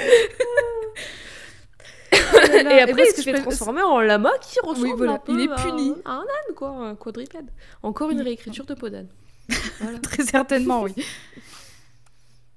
Bref, en tout cas, le roi est une immense bouse, à défaut de Oui. celle que son âne magique ne sait pas chier. Bien Je suis très fière de cette, de cette figure de style, vous en faites que vous voulez. Et J'adore. Très bien écrit, encore une fois. Merci beaucoup, merci. La princesse va, face à cette annonce, va retrouver à nouveau. Là, je vais, je vais, je vais plus vite parce qu'on a la trame, hein, c'est la même. Oui, bien sûr. Donc, elle va retrouver sa marraine, la fée, qui est cette fois appelée la fée des lilas et qui vit dans une forêt. Elle ne vit plus Oh. dans une grotte. Trop jolie. Elle fait des lilas. J'espère qu'elle s'habille en violet. Et ben, en tout cas, dans, la, dans le film, oui. dans le film, oui, oui. Là encore, les demandes successives de la princesse concernant les robes se feront grâce aux suggestions de sa marraine, car avant cela, elle a eu beau supplier son père de ne pas la forcer à l'épouser, il n'a pas voulu l'écouter, quoi. Toutefois, l'idée de la robe du soleil ne vient plus de la jeune fille elle-même, mais bien de la marraine, qui contrôle toutes les demandes, jusqu'à celle de la peau de l'âne. Par ailleurs, la princesse, quand, quand la marraine lui propose la peau de l'âne, la princesse, elle est ravie de la proposition parce qu'elle elle sait que son père, il accédera jamais à cette demande parce qu'il tient trop à son âne en fait. Et étonnamment d'ailleurs, cette réaction est très différente dans le film de Jacques Demy, mais on y viendra après. Bien entendu, sa fuite se passe de la même manière. La princesse devient peau d'âne, mais elle, euh, elle embrasse sa marraine avant de, avant de s'enfuir en lui disant ne m'a- ne m'abandonnez pas à mon sort. Et du coup, elle va rester introuvable en fait par les soldats, par tout le monde qui la cherche, grâce au pouvoir de sa marraine qui la rend invisible le temps de sa fuite. Du coup, voilà, elle n'est pas rattrapée quoi. Une fois sous la protection de la fermière, la fameuse fermière qui cherche une souillon pour l'assister dans son travail, la princesse subit les mêmes moqueries des autres personnes, et pourtant, on apprend cette fois, dans, dans cette version-là, que c'est une bonne travailleuse en fait, et que tout le monde est bien content de ce qu'elle fait. Mhm. Podane, c'est une personne mystérieuse, personne ne la connaît vraiment, mais elle travaille bien, et tout fructifie sous ses mains. En, en somme, c'est la fille parfaite, hein. enfin, on va pas... elle Oui, est- elle est, voilà, vraiment pas trop parfaite sa sous tous les gueule, elle, elle nous sert C'est bien, ça. puis voilà. C'est- Mais ça, en même c'est- temps, elle est talentueuse, elle est douée et tout. Tout parce à que fait. même, même si là, elle est plus bergère, dans le conte original, elle est bergère. Donc elle Oui. sait ce qu'elle fait euh, par rapport à, Tout à à fait. l'agriculture, à- aux animaux, au machin, truc et tout. Et c'est tot- enfin, c'est essentiel, quoi. Ça se- et puis ça se tient, que là c'est une princesse, on ne sait pas trop euh, en tout cas si elle a été formée à ça, mais en tout cas elle travaille bien, elle se plaint jamais, et, euh, et en gros voilà, nous on sait que c'était la princesse parfaite, mais on sait que maintenant on sait en plus qu'elle est travailleuse, qu'elle est humble, Mhm. et que euh, Mhm. bref c'est la vertu incarnée quoi. Ouais. Mais sont quand même ajoutées quelques scènes où Podane déplore sa nouvelle condition et où, là encore, tout est bon pour la dépeindre comme un personnage plutôt vaniteux. Enfin, vraiment, moi, j'ai vraiment cette Oui, surtout que c'est bizarre parce qu'il il a, euh, il la met en scène comme travailleuse, comme Ouais. euh, elle ouvre pas trop sa gueule, elle se plaint pas et tout. Elle est pas en mode non, je suis une princesse et je ferai pas ça. Et là, d'un coup, euh, ça Bah, Il y a des moments ça où ouais, ça lui arrive, c'est ça, c'est bizarre. bizarre. Et genre, elle se regarde souvent dans le reflet d'une fontaine ou de son miroir chez elle. Enfin, tu vois, voilà, elle, elle déplore ce qu'elle a plus en même temps. Enfin, ça lui manque. tu Oui, vois, en même temps, ce- c'est luxe, compréhensible aussi. Mais ça dépend comment c'est écrit et montré en fait, tu vois. Ouais. J'ai l'impression qu'ils savent pas très bien écrire les personnages. Surprenant. Impression- une petite impression, je sais pas. Et aussi, euh, malgré la crasse et la peau de l'âne qu'elle porte, Elle est toujours D'après l'écrit, elle reste incroyablement Bah, bien belle. sûr. Sa Évidemment. peau, elle est toujours très très blanche, sans imperfection. Enfin voilà, tout va bien. À noter d'ailleurs dans le- à, no- à noter d'ailleurs que le f- que dans les deux versions, il est précisé la couleur ivoire de sa peau. Bah, Je cite. Et c'est du coup, je le rappelle, parce qu'à ces époques, on est encore dans cette idée que plus la peau est blanche et plus c'est signe de noblesse et de richesse, et que Mhm. plus une peau est bronzée, rougie ou abîmée, euh, bah, ça veut dire que c'est signe de travail, généralement euh, manuel, au soleil, et donc signe de pauvreté. Et donc le, le fait que peau d'âne, dans ce conte, travaille de façon acharnée, mais qu'elle conserve une peau parfaite et toujours très très claire et pas bronzée, c'est une métaphore pour dire que bah, un jour princesse, toujours princesse, tu vois. Enfin, c'est aussi très raciste. Euh, oui, aussi. Voilà, si jamais vous. C'est classiste et raciste. Tout. Allez, on a rien englobe tout dedans. Ouais, non, mais oui. Et oui, aussi pour dire que, bah, ouais, c'est ça, t'as raison, elle, elle garde quand même euh, la richesse. Au fond, c'est dans son sang, le sang bleu, au final. Et oui. Et en plus, on n'oublie pas qu'elle a toujours son petit coffre avec ses robes avec elle et tout. Enfin, Oui. Elle a toujours ça, elle a toujours la baguette de, de sa marraine. Bref, ensuite, ça avance de la même manière. Le prince revient de chasse, il va se reposer dans la ferme. Euh, mais cette fois, on le décrit comme jeune, comme super beau, comme apprécié, Vaillant, probablement pour justifier le fait. Voilà. il, il- il a de l'endurance, il est BG, il pousse à la salle, il est trop beau. Ouais, Il est un peu con, mais on s'en fout, il est beau. Tout ça pourquoi Pour justifier le fait que ce soit quand même un putain de voyeur qui Oui, épie bah les oui, meufs à sûr. travers le trou de la serrure d'une porte. Et bref, encore une fois, il tombe amoureux de Podane. Bah oui, bah ça c'est comme les 50 nuances de mes couilles et toutes les, toutes les déclinaisons de ça. Le mec c'est le, le pire des sociopathes toxiques euh, qui, à la limite du meurtrier, mais il est beau. Il est beau gosse. Alors en plus, euh, voilà. Bon. La fatigue. Mais bon, les contes, c'est Ouais. beaucoup à dire. J'adore, mais cela dit, j'ai adoré préparer cet épisode quand même parce non que mais moi j'aime. En fait, il y a- mine de c'est trop intéressant. Et les traditions orales, ça m'intéresse beaucoup. Mhm, voilà. Mais trop. Cette nouvelle version précise aussi dans la narration, en gros dans la narration, il est écrit que quelques auteurs du conte ont assuré que Podane avait aperçu le prince en se regardant dans le miroir. Donc elle sait qu'il, Ah, elle aurait su qu'il l'avait épié en fait, et qu'elle s'est intéressée à lui en retour. Qu'en gros, elle aussi, elle a, eu, elle a eu le coup de foudre en le voyant. Ce qui est un nouvel ajout, encore une fois, par rapport à la première version, et qui justifierait euh, du coup une forme d'amour en fait qu'il n'y avait Oui. absolument pas au début. Et d'ailleurs, je trouve ça, enfin, je trouve ça intéressant parce que le fait de mentionner quelques auteurs, je cite, dans la narration de ce conte en prose, c'est aussi reconnaître la tradition orale du conte. Ça veut Oui, dire ouais, qu'on ouais, reconnaît qu'il y a eu plusieurs versions en fait. Et que le- la personne qui l'écrit, elle est peut-être pas forcément d'accord avec cette version-là, vu que Oui, sinon aussi. il l'aurait écrit directement. Oui, tout à fait. Mais juste quelques auteurs ont dit que. Ouais. Hmm. D'ailleurs, euh, du coup, ça montre qu'il y, y a eu un paquet d'occurrences en France et de façon régionale. Alors, j'ai perdu ma source, j'aurais dû la garder, mais j'avais lu. euh, donc, j'ai pas pu vérifier, mais j'avais lu que même le, le comte de Podane avait plusieurs noms en France, Ouais. parce que forcément, régionalement, ça n'avait pas été raconté de la même manière. Et donc, du coup, il y avait des, vraiment des, des noms, des dialectes régionaux qui faisaient changer le titre aussi. Ah, donc, c'est trop intéressant Je pensais qu'ils avaient changé l'animal complètement. Euh, non, mais par contre, ça, on Ça va le voir plus tard. trop bien. Peau de pas, vache. c'est pas peau de vache. L'expression peau de vache, d'où ça vient?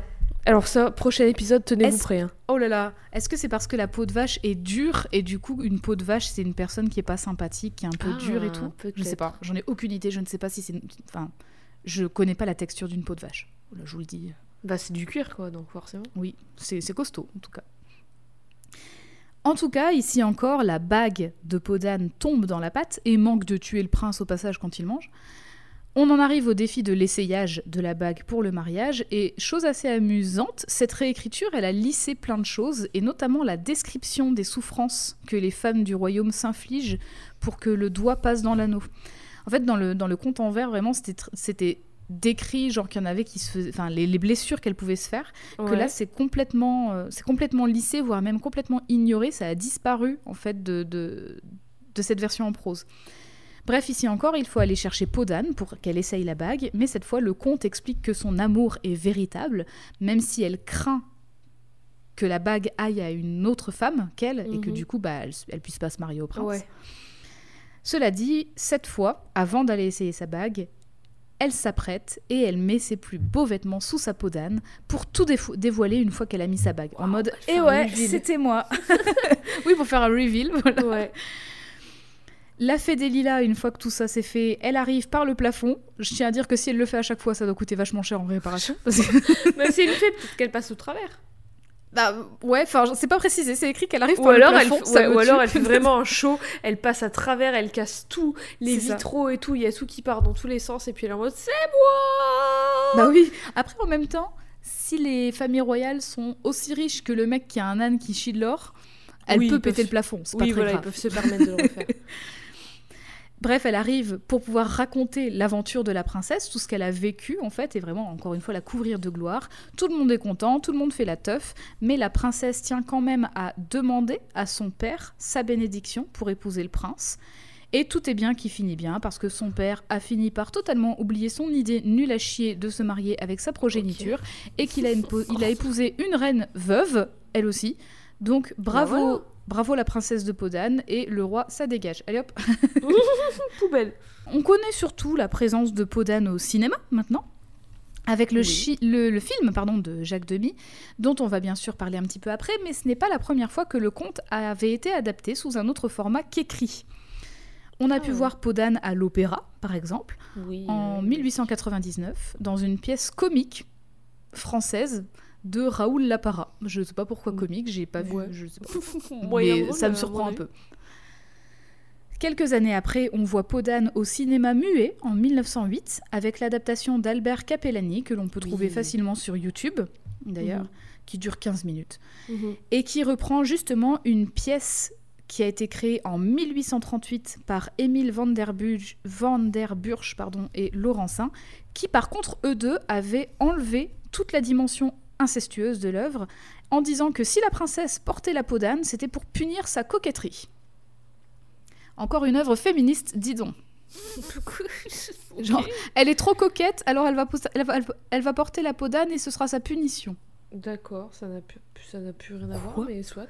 Bah oui, voilà, ça, n'a- ça, ça, ça casse tout le, tout le principe de une fille se retrouve forcée à épouser un roi qu'elle veut pas épouser. Quoi. Oui, Enfin, c'est pas ça l'histoire à la base. Peut-être que c'est un élément de l'histoire, mais c'est Mhm. pas que ça. Tout à fait. Après l'adaptation cinématographique de Jacques Demy en 1970, on peut trouver Podane adapté en spectacle de danse en 2012 par Emilio Calcagno, mais aussi en 2018 sous forme de comédie musicale mise en scène Oh. par Emilio Saggi cette fois, mais qui est adapté des dialogues et de la musique du film de Jacques Demy. Waouh, ça a l'air génial. Oui, il y a eu quand même pas mal de trucs. hein. Mhm.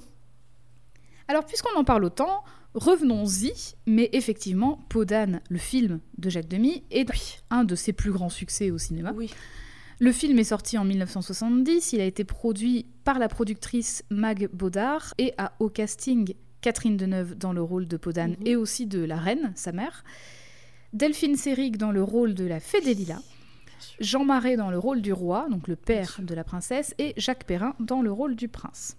En tout cas, je t'envoie deux affiches du film. Oui, L'affiche d'origine, l'affiche d'origine et la deuxième, c'est à l'occasion de sa, c'était à l'occasion de sa Mhm. ressortie parce qu'il y a eu un remaster en 2014 ou un truc comme ça. Enfin, je sais plus trop, j'ai pas noté ça, mais euh, dans les années 2010, il y a eu un remaster, je crois. Trop trop belles les affiches. Les affiches sont superbes. Avec une musique, bien sûr, de Michel Legrand. Tout à fait.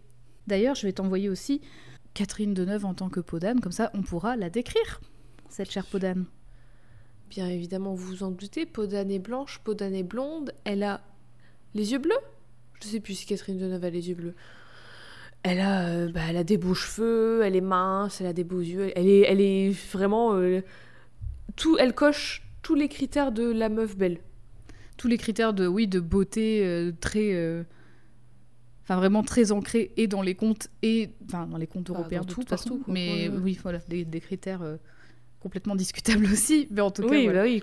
Bon, chez Codex, on est là pour vous parler de personnages féminins, donc je vais pas m'étendre en long, en large et en travers sur le film de Jacques Demy, son développement, tout ça, a fortiori quand je suis sûre qu'il y a tout plein d'autres ressources bien plus spécialisées que moi en cinéma pour parler du film, des trivia, etc. Bref, je laisse ça aux spécialistes. Pour ma part, après avoir revu le film et relu du coup les deux versions du conte, j'ai vite constaté que Jacques Demy a plutôt adapté le conte en prose, issu des contes de ma mère Loi. Il s'agit d'une version légèrement augmentée avec des parties pris visuelles très chouettes. D'ailleurs, la Mhm, preuve, tu te mhm. souviens surtout des, Bah, des visuels en fait. Comme par exemple le royaume où tout est bleu, qui est le royaume de natal de Podan. Donc euh, tout est bleu, genre les chevaux sont bleus, les valets sont bleus, les vêtements sont bleus.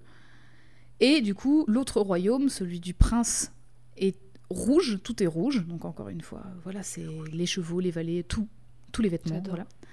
Chose int- assez intéressante d'ailleurs, Delphine Seyrig, la fée des lilas, elle est Mhm. vêtue de violet, forcément. Bien sûr. Mais du coup, bah, c'est un peu le mélange des deux royaumes. Le bleu et le rouge C'est la balance entre les deux. Donc dans cette version, Podane est encore plus vertueuse, encore plus gentille qu'elle ne Bah, l'était déjà oui. dans les contes. Chez Jacques Demy, quand la princesse est confrontée au désir de son père, euh, qu'il a donc de l'épouser, elle le supplie de ne pas faire ça, certes, mais elle hésite. Elle revient parfois sur ses propos. Elle est très confuse, car euh, il lui sort ça en plus après l'avoir rejetée, puisqu'il il souffrait trop de la mort de sa femme, et donc du coup, comme elle ressemblait trop à sa femme, il voulait plus la voir, tu vois, donc, elle comprend rien. Ouais. Et toute cette confusion-là, c'est du plus, c'était pas là avant. Donc, du coup, ça, il- ça, ça a été ajouté par, euh, par Jacques Demy. Par exemple, quand Podane va voir sa marraine la fée pour lui demander conseil, elle lui dit qu'elle aime son père et que, bah, comme elle l'aime, elle devrait peut-être l'épouser. Peut-être que c'est ce qu'il faut faire. On est quand même bien loin de la version de 1694 où la bergère de Perrault refusait tout simplement de se marier avec le roi parce qu'elle voulait pas en fait. C'est tout. Est-ce que vous êtes au courant, les gens, qu'il y a différentes formes d'amour, en fait? Et oui, spoiler. Je J'aime beaucoup mes plantes, je vais les épouser. Bon, tu me diras des gens qui épousent des objets, donc... Il y a, y a- y a la tour Eiffel. Oui, ouais. Apparemment, ils ont pas... elle a pas divorcé, la meuf qui s'est mariée à la tour. Eiffel? Je crois qu'elle a divorcé. Bah, j'espère pour elle. Oh, mais elle est tellement belle, euh, la fée des lilas, Delphine Seyrig. Ouais. Sa Delphine elle est Seyrig, c'est-. Bah, encore une fois, je vais pas m'étendre parce que ça a été analysé des tas et des tas de fois, mais Delphine Seyrig, dans, dans, la fée- dans le rôle de la fée des lilas, c'est un pur anachronisme en fait. En termes de, de vêtements, en termes de. Oui. Dans ses dialogues, elle parle de piles. Enfin, tu vois, donc elle a un téléphone, elle oui, vit mais en hélico. film, est- Ah oui, euh, ah oui, la scène Mais oui. putain En fait, ah, c'est la fée, c'est la fée du futur. Elle film. voit le futur, donc du coup, elle est pleine d'anachronismes même dans, ses, dans ce qu'elle dit, et du coup, c'est trop intéressant en fait comme personnage. J'aime tellement ce film. Je m'en souviens pas de l'histoire, mais j'aime. En fait, juste les idées, en fait. J'aime trop ouais, les tous idées les parties dedans. pris visuels. J'adore. Oui, Donc- donc, Nimp. Nimp. Euh, Oui. Podane qui veut absolument se Bah marier oui, à son père. C'est pas, c'est pas qu'elle veut absolument, c'est qu'elle est confuse et qu'elle a, qu'elle a du mal à différencier effectivement les différents types d'amour. Et elle- en fait, comme elle aime son père, elle se dit, bah lui il m'aime, je l'aime pour qu'on se marie pas. Enfin, tu vois, elle C'est un truc que tu dis quand t'es gamine, quand t'es bébé, C'est ça, c'est ça. quand t'es adulte. En tout cas, c'est là que vient la chanson de la fée des lilas qui lui dit qu'il faut réfléchir et qu'un enfant peut aimer ses parents, mais qu'en tout cas, elle doit pas les épouser. Quand le roi parvient Tu- à oui. lui offrir les trois magnifiques robes demandées par la princesse, elle hésite encore et elle dit à sa marraine que quand même il se donne vraiment du mal et qu'il doit sincèrement l'aimer, hein, franchement. Donc là, c'est encore une fois de plus à la marraine de lui dire que non, non, non, elle doit pas céder, quoi. Elle dit ah non, enfin vraiment, elle, elle est catégorique, quoi. Non, non, non, non, non, Mhm. vous vous mariez pas. En parlant des robes, je vais te les montrer parce qu'elles valent le coup d'œil, elles sont quand même sacrément belles. Ah oui, la robe bleue comme le temps, Oui, qui est trop, trop, trop belle. Elle est, elle est bleue, il y a des gros diamants, bijoux dessus. ouais, elle brille sur le col, sur le corset. L'autre, oh, l'autre, elle est trop belle aussi. Et alors oui, aussi une chose, c'est qu'on voit pas sur l'image que je t'ai envoyée, mais en fait, sa robe bleue, il y a une... euh, Alors je sais, je sais pas trop comment c'est fait, donc je vais peut-être dire des bêtises, mais en fait, c'est comme si des nuages étaient projetés dessus. Il y a des nuages qui bougent en fait dans oh sa robe. là là là là là, c'est si beau. Le sol aussi, il est trop beau. Je suis en train de voir le sol du palais, il est magnifique, Mais je veux ouais. ça chez moi. Et sa robe euh,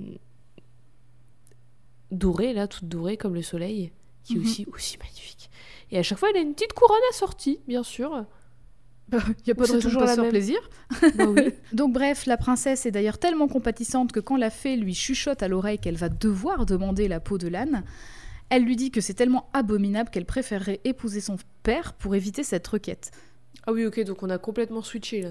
Oui, oui, là c'est vraiment complètement. Alors qu'avant elle était contente, elle était en mode super, Bah oui. ça il va jamais accepter. Et en fait là elle est en mode ah non, c'est abominable, je veux pas en entendre parler et tout. euh. Euh, c'est totalement l'inverse, c'est même plus le même personnage quoi. Ouais. Donc Jacques Demy a fait quand même de la princesse une personnage bien plus empathique qu'elle ne l'était déjà, au point qu'elle veuille se sacrifier pour soit sauver l'âne, soit ne pas ruiner son père, soit les deux. En tout cas, euh, voilà. Donc euh, des petites images de peau d'âne avec sa peau. Ça me fait trop rire parce que pour faire genre qu'elle qu'elle est sale, ils ont vraiment mis un petit truc de terre sur sa joue et un petit truc sur son menton et puis hop, elle est sale. Mais le plus drôle, c'est qu'il le montre le dans le film, c'est-à-dire que Séri- Dé- Delphine Seyrig, elle dit attendez, et puis elle trempe ses mains dans la cheminée, elle lui fait juste deux petits coups sur ses joues et elle dit voilà, genre Là, c'est bon. Là, on croit que vous êtes pauvre et sale et nul. Allez, c'est bon. on te reconnaît absolument pas là, c'est c'est Ouais. sûr. Donc globalement, le film suit exactement la même trame et quasiment toutes les phrases dans la narration et dans le dialogue ouais. que le conte en prose. Il y a vraiment des, enfin c'est, Ah, c'est comme Roméo plus Juliette. oui voilà, c'est vraiment très très proche, sauf à quelques exceptions près. Encore une fois, je parlais des piles, des piles dont parlait Et la marraine. bien sûr. Oui, c'est vraiment une adaptation super fidèle. Il y a cependant quelques moments en plus. Par exemple, euh, le moment où on voit Podane s'installer dans une cabane en forêt. Cette fois, c'est pas juste une petite chambre qu'elle a dans une ferme, c'est qu'elle a une cabane à elle dans la forêt. Waouh. Elle se boude pas un certain confort, et elle a bien raison, grâce à la baguette magique de sa marraine. Donc elle s'ajoute un lit, une belle table, un fauteuil, un miroir, des chandelles. Elle en profite pour créer une barrière de protection tout autour de sa maison. Cette barrière invisible arrêtera d'ailleurs le prince pendant un court instant, parce que on n'oublie pas que le prince il est toujours là pour surveiller, Mhm. Avant qu'il ne grimpe d'un autre côté de la maison pour regarder à l'intérieur de la fenêtre. Parce qu'en fait, il y a une forte lumière qui sort de la maison et donc ça l'intrigue et il regarde. Ah. Le film assume que la princesse voit le prince les pieds parce qu'en fait on voit qu'elle est en train de se regarder dans le miroir et qu'elle Ah. voit le prince dans son miroir. Comme Donc, ce que d'ailleurs, les quelques auteurs avaient dit. Tout à fait. Donc là justement je t'envoie les deux images où on voit vraiment qu'elle voit le prince et elle l'a probablement fait exprès d'ailleurs puisque la barrière invisible l'empêchait de passer à un moment et à un autre moment il peut monter tranquille à la fenêtre tu vois. Le plan avec le prince qui la regarde à la fenêtre, il est vraiment, on dirait un petit enfant perdu. C'est clair. Mais il a vraiment une tête, euh, une tête. euh, Enfin, il, De a- il a bébé l'air de faire beaucoup plus jeune, Mais oui Jacques Perrin. En plus, il a une, gros... il a une mèche et tout. Vraiment, on dirait un, un adolescent au collège. Et, et encore, t'as pas vu ses habits parce que du coup, il a vraiment, tu sais, les habits genre petite culotte bouffante avec Oui, les longs, oui, euh, les longs collants là. Avec sa petite main sur le carreau, en mode, s'il vous plaît. Waouh, une princesse Oh, j'en avais jamais vu en vrai. Plus tard, on constate aussi un côté un petit peu plus prévoyant de la part de la princesse. Euh, par exemple, quand elle prépare le gâteau du prince, c'est elle-même qui décide de mettre son anneau dans la pâte. Ah oui, donc en fait, euh, Podane, dans, ce, dans cette version-là, elle veut à tout prix se marier.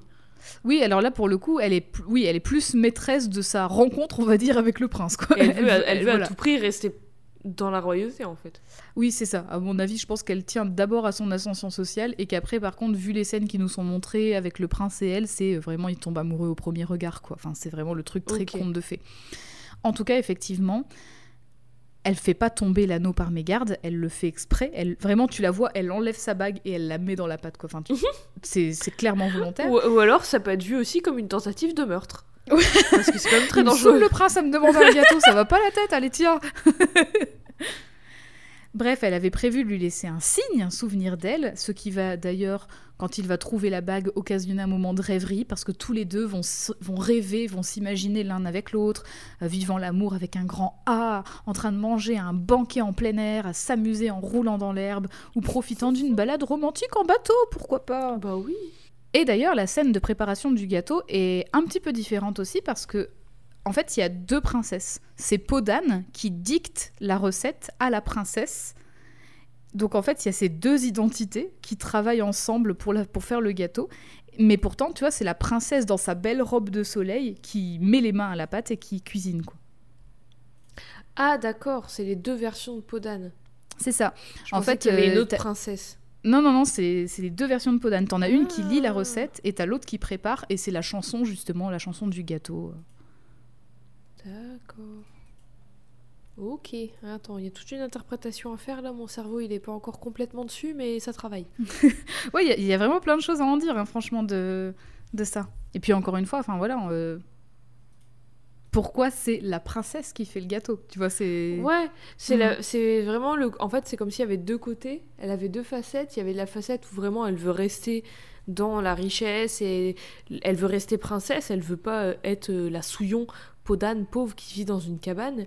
Mais elle a Mhm. quand même cette facette de peau d'âne qui est bah la meuf euh, toute gentille, euh, enfin même pas toute gentille, plutôt travailleuse, plutôt qui va salir les mains justement. Je sais pas, je sais Mhm. Donc globalement, dans le film de Jacques Demy, la princesse, elle est comme dans le conte en prose hein, de- des contes de la Merlois, même si elle semble plus soucieuse de ce que veut son père, quitte à s'oublier complètement.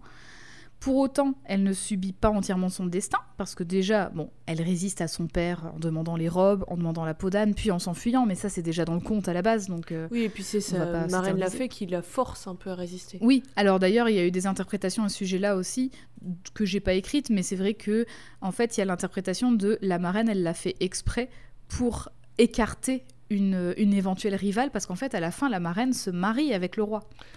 Ah Donc, du mais coup, toutes les femmes, c'est des Eh, michto. t'as vu Voilà.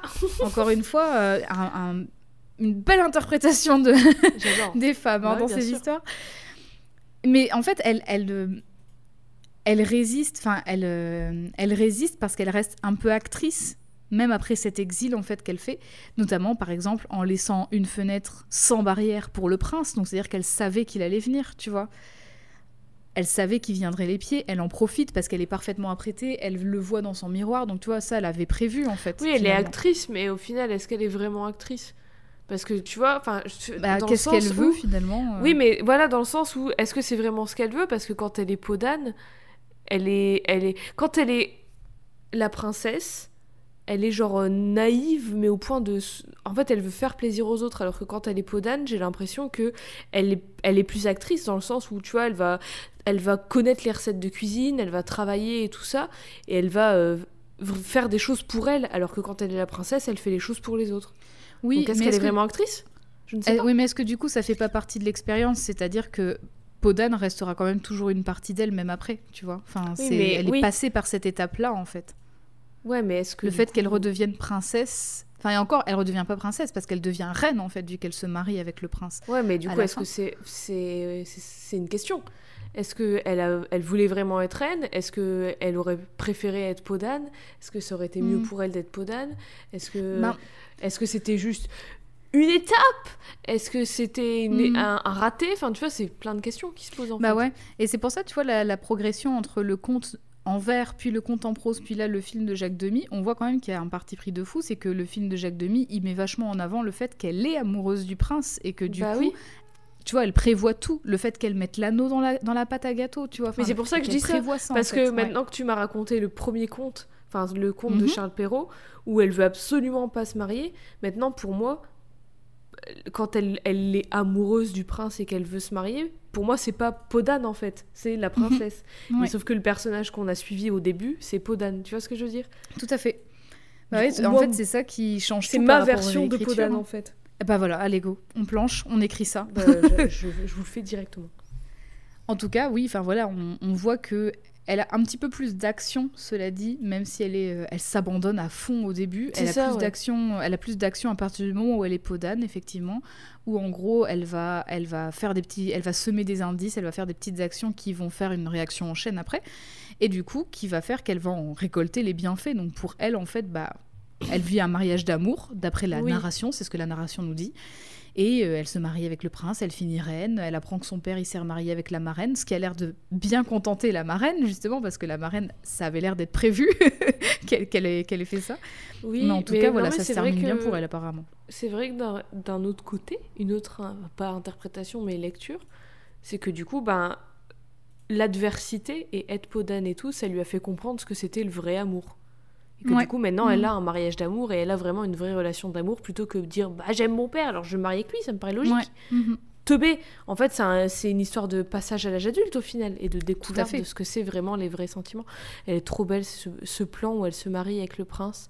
Ouais. Et derrière, il y a une, une fée, une dame fée d'ailleurs, tout de, Ouais. toute violette, toute rose Avec un arc-en-ciel. avec un arc-en-ciel au-dessus et tout le monde est en blanc et tout. Il y a des petits cœurs, c'est trop beau. C'est trop, trop beau. Ouais, c'est vraiment que des plans iconiques, hein, de toute façon. Mais oui, mon chaque plan, on dirait une peinture, quoi. C'est Mhm. magnifique. Donc bon, globalement, on a bien compris que la princesse était une victime d'un projet de mariage incestueux de la part de son père, qui n'a Dieu que pour la copie conforme de, sa, de son épouse défunte. hein.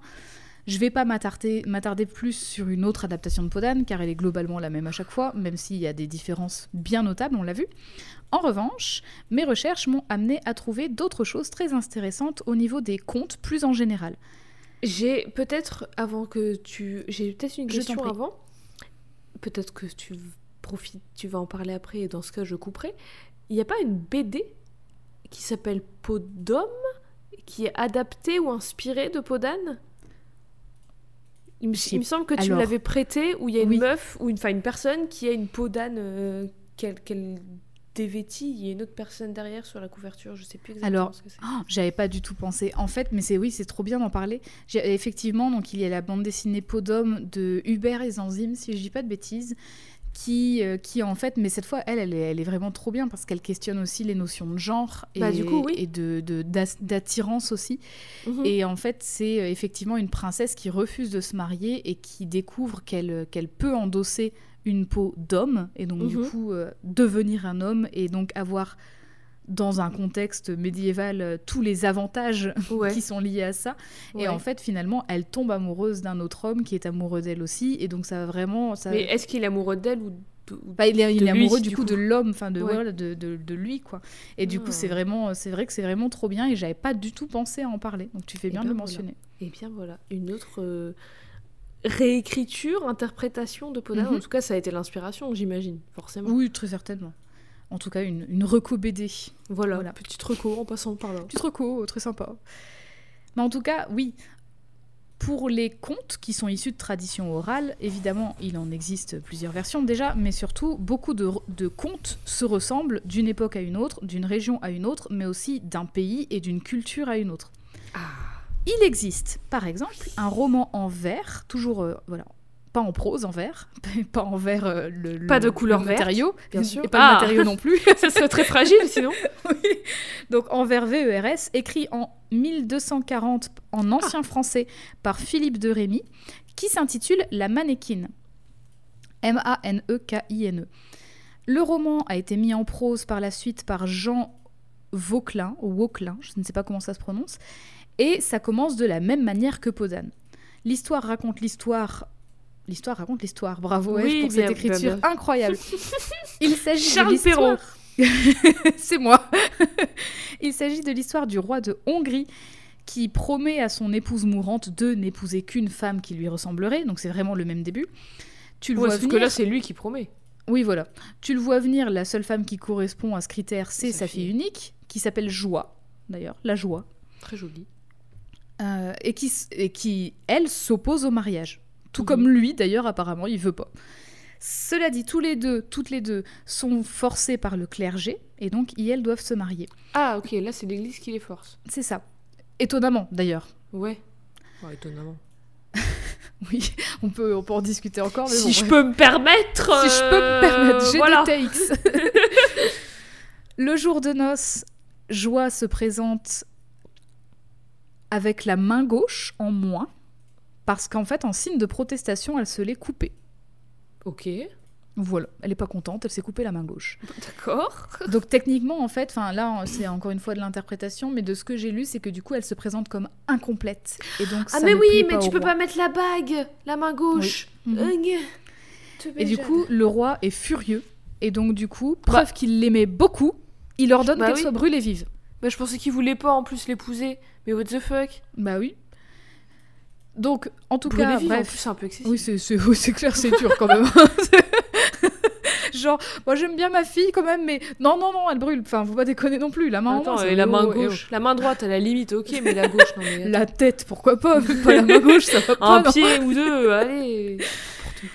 Bref, elle parvient à s'enfuir par la mer et à rejoindre l'Écosse, où elle rencontre un jeune souverain qui tombe amoureux d'elle et, et elle se marie contre le gré de la reine, la mère de- du, du Du, souverain. du foin. Voilà. Putain, mais c'est à chaque fois, elle est obligée de se remarier derrière. Elle peut pas vivre Alors, une je- mais là, euh, encore une fois, tranquille je- dans les champs euh, avec sa Alors je, petite- je sa ne lis pas, euh, je ne lis pas l'ancien français. Cela dit, j'ai lu plutôt des analyses qui résumaient un petit peu le, le- ce, ce conte. C'est pas, c'est pas écrit clairement qu'elle a été forcée de se marier. Enfin, apparemment, c'est un mariage d'amour encore une fois. Oui, non, mais à chaque fois, elle, se, quoi. elle se remarie à chaque fois. Oui, oui. Elle, il y a, la fin de l'histoire, c'est pas euh, elle vécut heureuse toute seule euh, dans son petit champ avec ses petites carottes. Non, bah non. oui. Moi, je veux ça. Si on, veut des comptes comme ça, mais c'est on en, on en a maintenant. Mais c'est vrai Oui. qu'à l'époque, c'était pas euh, c'était pas la monnaie courante d'avoir ce genre de compte. En tout cas, elle sera renommée la mannequin. Alors mannequin, j'ai essayé de chercher ce que ça voulait Mannequin dire. Dans les, dans les langues germaniques, c'est plutôt mannequin, effectivement. Euh, D'après Wikipédia, donc vraiment à prendre avec des pincettes parce que j'ai pas la source, c'était pas sourcé. Il était écrit que Super. une des traductions serait la manchotte, Ah bah ce oui. qui pourrait du coup correspondre à sa main. Mais en fait, le problème Ah c'est que je ne sais pas dans quelle ouais. langue. Donc Ouais. euh, Mais ça se tient. voilà, ça se tient, mais est-ce que Wikipédia a raison? Je ne sais pas. Et bref, ensemble, elles auront un fils.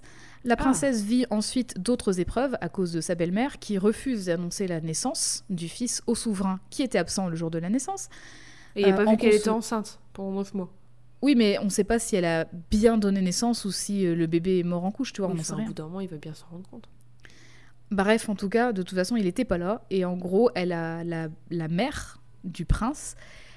Elle a fait un plan manipulateur en envoyant une lettre en disant que finalement le bébé était mort. Enfin voilà, elle a Oh, tout, elle a menti quoi, forçant la mannequin à s'enfuir pour se sauver la vie parce que la reine du coup euh, nuisait à ses jours. Donc elle s'enfuit à Rome. Je passe vraiment sous silence plein d'histoires pour avancer un petit peu. Ah, c'est long, punaise. Sous la protection du pape, quelle chance, la princesse pourra Bah, alors qu'en plus, son elle avait le clergé au cul. Ouais, t'imagines? Quand même, hein Donc bref, là, la protection du pape, et finalement, euh, tout est bien qui finit bien. Je passe sous silence plein d'autres euh, aventures, mais Elle le se prince la marie avec le pape. euh, Non. Ils ont un enfant. Non, le prince la retrouve. Il, il découvre qu'il a un fils, ils sont Ouais. heureux, tout va bien, voilà, bravo. Ici, la similitude avec Podane, c'est l'idée que la princesse, elle refuse et elle tient tête. Elle Mhm. veut pas épouser son père, elle veut pas subir l'inceste, elle le fait savoir, et à défaut de pouvoir se faire entendre, parce qu'elle dit non en fait et on l'écoute pas, elle agit. Donc Mhm. au-delà de simplement s'enfuir, là elle se coupe la main gauche, donc euh, bah, elle Et là, coupe, elle est, euh, là, elle est vraiment actrice pour le coup. Ouais. Elle coupe donc sa main pour pas avoir l'an- l'anneau, effectivement, et elle coupe aussi, bah, métaphoriquement, tous ses liens avec, euh, avec son père, avec le roi, quoi. Mhm. Elle fuit pour échapper à la mort, parce que voilà, on, on la menace quand même. Oui. Et du coup, on a pour preuve de sa grande vertu que à la fin, elle est quand même sous la protection du pape, à la fin de l'histoire. Ah oui, il y a toujours cette histoire de vertu. de- Ah oui, la vertu est toujours là, hein. faut pas... Attention, Faut être pur et tout ça, hein, machin. toujours, toujours. Les enfants, c'est comme ça. hein. Je vous le dis. Sache, Jade, qu'au cours de mes recherches, j'ai appris... Alors là, Oula. vraiment, j'étais... Je, je- voilà, j'étais trop contente d'apprendre ça, mais j'ai appris Qu'est-ce qu'elle a fait encore Peppa Pig dans cette histoire? Comment on Non, en ça, est arrivé là? Ça, c'est si toi, t'apprends des trucs pendant tes recherches, c'est pas moi. À chaque fois, on revient à elle, à chaque fois. Non, ça, c'est... Alors ça, c'est sans doute, c'est sans doute mes restes d'universitaire, mais sachez que j'ai appris qu'il est... Enfin, c'est vraiment... euh, Trivia chiant, très certainement pour Oui, beaucoup d'entre vous. Mais j'ai appris qu'il existait une classification internationale des contes par type de conte. Et c'est vraiment... ça Mais c'est incroyable. Genre euh, horreur, euh, thriller, machin, non, c'est beaucoup plus spécifique que ça. Donc déjà, c'est incroyable le nombre de catégories qu'il existe. Je- Il en existe des centaines. Bah ouais. Cette classification, elle a été commencée par le folkloriste finlandais Antti Arne, je ne sais pas si je le prononce bien, Ouais.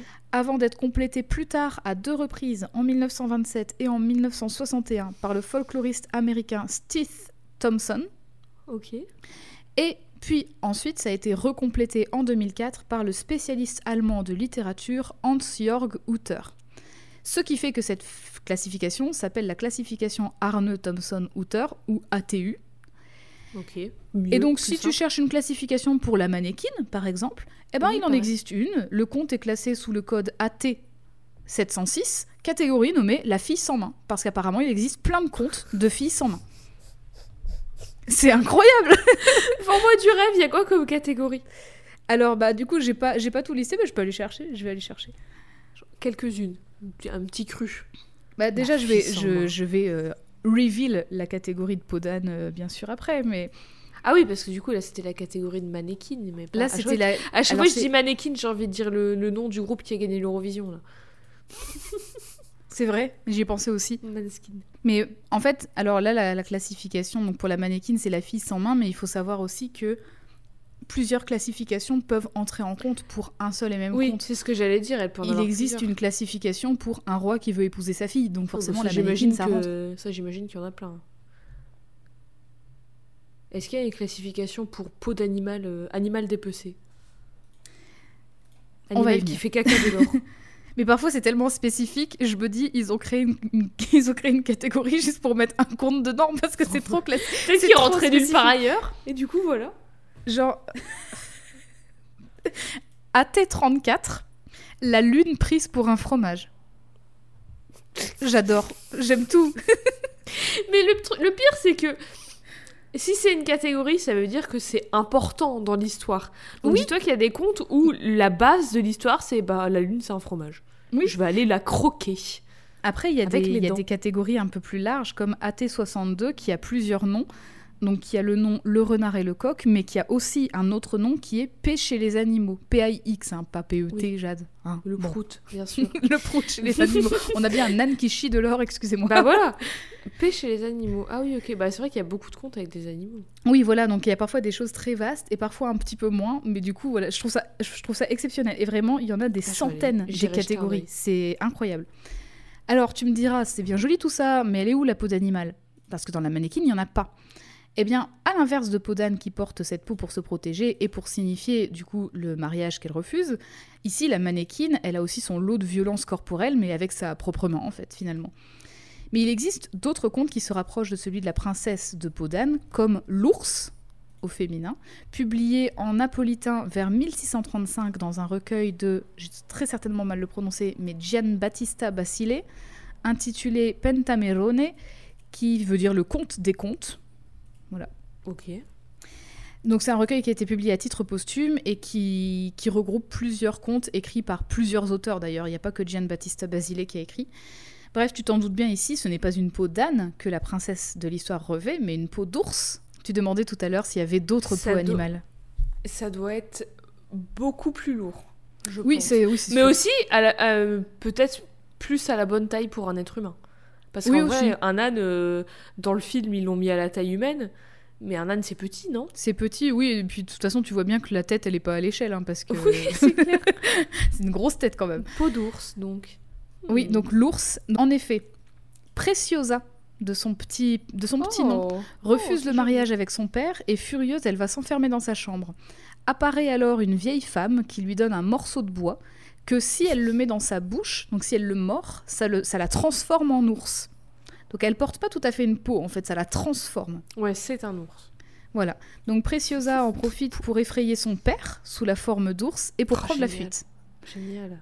Elle est trouvée toujours sous sa forme animale par un prince, encore une fois, qui, touché par sa gentillesse, genre elle l'agresse pas en fait, euh, l'emmène avec lui et la recueille dans son jardin. Donc il en profite, il peut l'observer de sa fenêtre et tout. euh, sauf qu'un jour, en fait, à la place de l'animal, quand il regarde par la fenêtre, il voit une fille qui se peine les cheveux.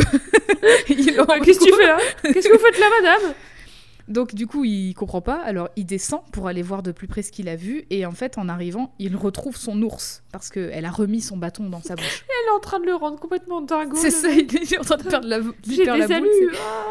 Bref, il est fou amoureux de la fille qu'il a vue, il en parle à sa mère, qui elle pense qu'il a pareil perdu la boule parce qu'il a été blessé ou quoi.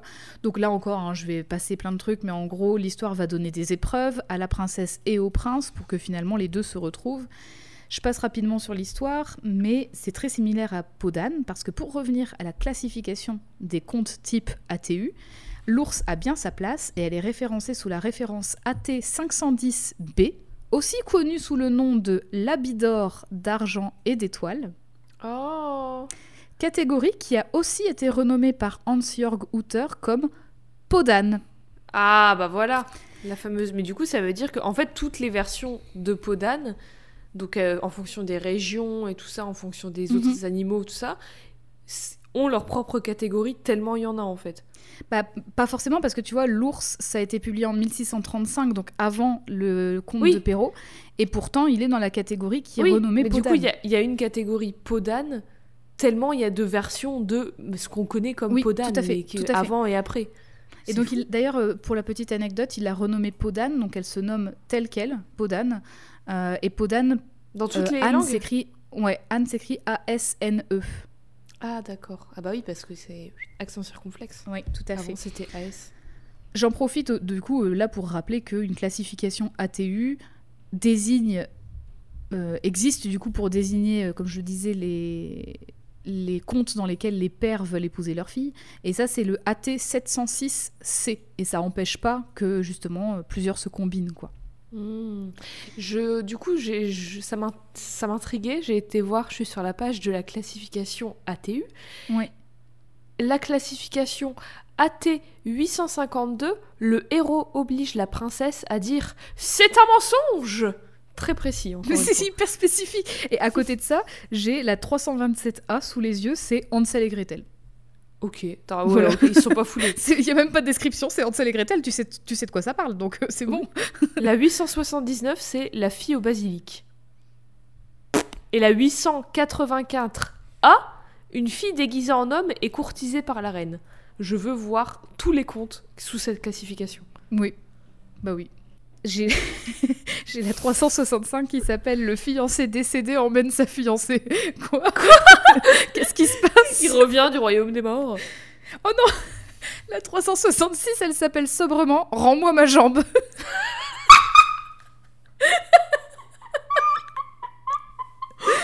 Voilà, j'adore. J'ai juste envie de reprendre des études pour étudier ça à fond la caisse parce que ça a l'air trop bien. Mais je veux. Attends, mais celui-là aussi, je veux lire tous les contes qu'il y a je derrière. veux le Rends-moi ma jambe. Parce que non seulement quelqu'un a perdu sa jambe, mais il y a quelqu'un. qui- Enfin, cette personne veut la récupérer parce que Oui, quelqu'un lui a pris. C'est incroyable. Quelle. Rends-moi ma jambe. On dirait le film, le nom d'un film d'horreur. Mais moi, je veux un film d'horreur méga sérieux avec ce titre. Rends-moi ma jambe. Trop stylé. J'adore. Ma Bref, pour en revenir à notre petite catégorie AT510B, peau d'âne, eh bien en fait, il y a aussi un autre conte de fées, qui est un conte de fées allemand, qui s'appelle Toute fourrure, aussi connu Oh. sous le nom de Peau de mille bêtes, écrit par les Oh. frères Grimm dans Ah, les bah, contes de l'enfance et du foyer. À noter d'ailleurs qu'il existe une adaptation libre de ce conte assez récente sous forme de bande dessinée, écrite par Stéphane Fer, BD que je recommande franchement à tout le monde parce que c'est super bien écrit et que la mise en page et les dessins sont superbes et je vais t'envoyer Elle s'appelle comment la BD la couverture. Peau de mille bêtes, tout simplement. Ok, simplement. Et je t'envoie la C'est joli aussi couverture. comme titre, peau de mille bêtes. Oui, c'est très beau. Ah oui, elle est belle la couverture. Bah, c'est un oui, c'est grosso modo c'est peau d'âne, mais sauf que du coup c'est pas une peau d'âne qu'elle a sur elle. Effectivement. Un- une grosse tête d'ours là sur cette couverture là, et elle a l'air un peu plus vénère. Hein. Ah oui, oui, oui. Ah, là, elle a, Là, elle a pas l'air contente. elle est... Là, alors c'est vraiment une réécriture et effectivement dans cette histoire-là, quand tu tu la suis pas tout de suite en fait, tu suis un autre personnage au départ qui découvre cette cette femme en fait euh, dans la forêt et en fait c'est vrai que elle, elle est vraiment très animale quoi. Il y a déjà une comme une, une- une métamorphose qui a été faite quoi. Génial, ça a l'air trop bien. Bref, le point de départ de- du conte Toute Fourrure, c'est toujours le même. hein. La reine mourante demande au roi de pas se remarier si c'est une femme moins belle qu'elle. Le roi cherche quelqu'un, mais il trouve pas, et il se rend compte que celle qui coche les cases, c'est sa fille. Bref, on est au plus proche de Podane, car la princesse exige encore trois robes. Et cette fois, c'est une dorée comme le soleil, une argentée comme la lune, et la dernière, à ton avis? Euh, euh, euh, transparente comme euh, comme moi. Je ne suis plus Et elle a disparu. disparue. Alors je non, pas. pas une transparente et pas une robe Noire comme du la temps, nuit. mais ah, pas loin, c'est une robe brillante comme les étoiles. Oh, c'est beau. D'où justement le nom, enfin l'ancien nom de la catégorie ATU qui était robe de soleil, de lune et d'étoiles en fait. Oh, Et oh, pas, J'ai envie euh, du d'avoir une robe de soleil, une robe de lune et une robe d'étoile. Ouais, j'en rêve. En plus de ces trois robes, elle réclame un manteau cousu de peau et de fourrure qui proviennent de chaque Ah. animal du royaume, Ah. dans le but que le roi abandonne. Mais là encore, il y arrive et donc là aussi, elle s'enfuit avec la peau de mille bêtes sur le dos, ses trois robes et quelques petites affaires. Je t'envoie une, une illustration d'ailleurs de, du conte. Ah oui, là, on dirait vraiment qu'elle a des chats sur elle. Ouais. Elle a plein de chats avec une ceinture pour tous les accrocher ensemble. Oui, c'est vraiment, euh, c'est vraiment des, des, des peaux de petits gibiers, quoi. Donc c'est Ouais. c'est pas de la belle fourrure, hein. C'est ouais. voilà. C'est rapiécé et tout, c'est voilà. Ça fait souillon pour reprendre les mots de tout à l'heure. Tout à fait. Le lendemain, le roi d'un pays voisin qui chassait la découvre et l'affecte aux basses besognes de la cuisine, où toute fourrure, du coup, c'est son nom, mènera une existence bien difficile. Quand un bal est donné au château, elle parvient à s'y rendre en mettant sa robe de soleil. Elle cache un anneau d'or au fond du plat dans lequel le roi mange et ça attire l'attention du roi. Et en fait, il veut savoir qui a mis l'anneau là. Il apprend que c'est tout. Enfin, on lui dit c'est toute fourrure qui a préparé la soupe et il est en mode bah c'est pas possible. Enfin, elle peut pas avoir un anneau comme ça. Donc Mhm. il se pose des questions, mais bref. Pendant un autre bal, elle met sa robe de lune et elle laisse un autre objet d'or dans le plat. Lors d'un troisième bal, elle met sa robe d'étoile et cette fois, troisième objet dans le plat du roi. Et en gros, il va devoir être un peu malin pour la démasquer et il va réussir en, en comprenant en fait que c'est bien toute fourrure. Donc il va lui retirer la robe de peau et en dessous, elle a sa robe d'étoile puisque c'est juste après le bal. Donc elle a encore la robe. Mais bref, là encore le Mais du schéma coup, est en le- fait, attends, Oui. le mec, il a vu avec sa robe dans, sur le dance floor, là, en mode euh, sans sa peau, dance floor, j'adore. sans sa peau d'animaux, et il s'est dit, ah, euh, sympa, sympa la zouze. Et après, elle met un manteau et il la reconnaît plus. Bah, c'est un peu, j'ai l'impr- j'ai l'impression que c'est un peu comme dans Podane en fait, tu sais, Ouais, genre, c'est euh, ça. elle a le visage un peu sale, donc ça y est, on la reconnaît plus. Ouais, c'est vraiment le syndrome super-héros où hop, il y a un petit Complètement. masque et puis c'est bon. Complètement. Donc là encore, le schéma est le même. hein, le- une fois que la princesse est aperçue une fois, l'objectif, bah, c'est de trouver un moyen de la démasquer. Et puis après, ben, ça aboutit encore une fois au mariage des deux. Tout est bien qui finit bien. Elle retrouve sa royauté. Et puis euh, voilà quoi, fin de l'histoire. Ouais. Donc du coup, ça nous permet de voir quand même qu'il y a plusieurs façons aussi de, de raconter ce personnage de Podane Mhm. qui a différents noms. En ce qui concerne Podane, il s'agit d'une figure assez singulière dans les contes et dans les traditions orales, à l'inverse des princesses qui pourraient en fait attendre l'arrivée ou l'action d'un prince charmant dès le début pour se soustraire Ouais. au, au désir du, du mariage incestueux de leur propre père. Bah, elles deviennent actives, avec l'aide de la marraine ou non hein, d'ailleurs, mais en tout cas, elles montrent leur désaccord, elles supplient pour pas se marier, quoi, et puis finalement, ben, elles, vont, elles vont faire des requêtes pour essayer de décourager le roi avant de s'enfuir. L'aide qu'elles reçoivent d'ailleurs, c'est pas celle d'un homme, c'est celle d'une femme, puisque c'est la marraine. Mhm. Mais c'est ça, c'est la- pour ça que la fin me. Pas me.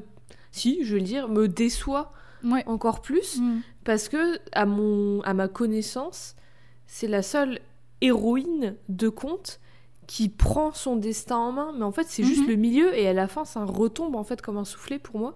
Parce que, bah. Du coup, ça, pour, pour moi, d'une certaine façon, ça invalide Podane, en fait.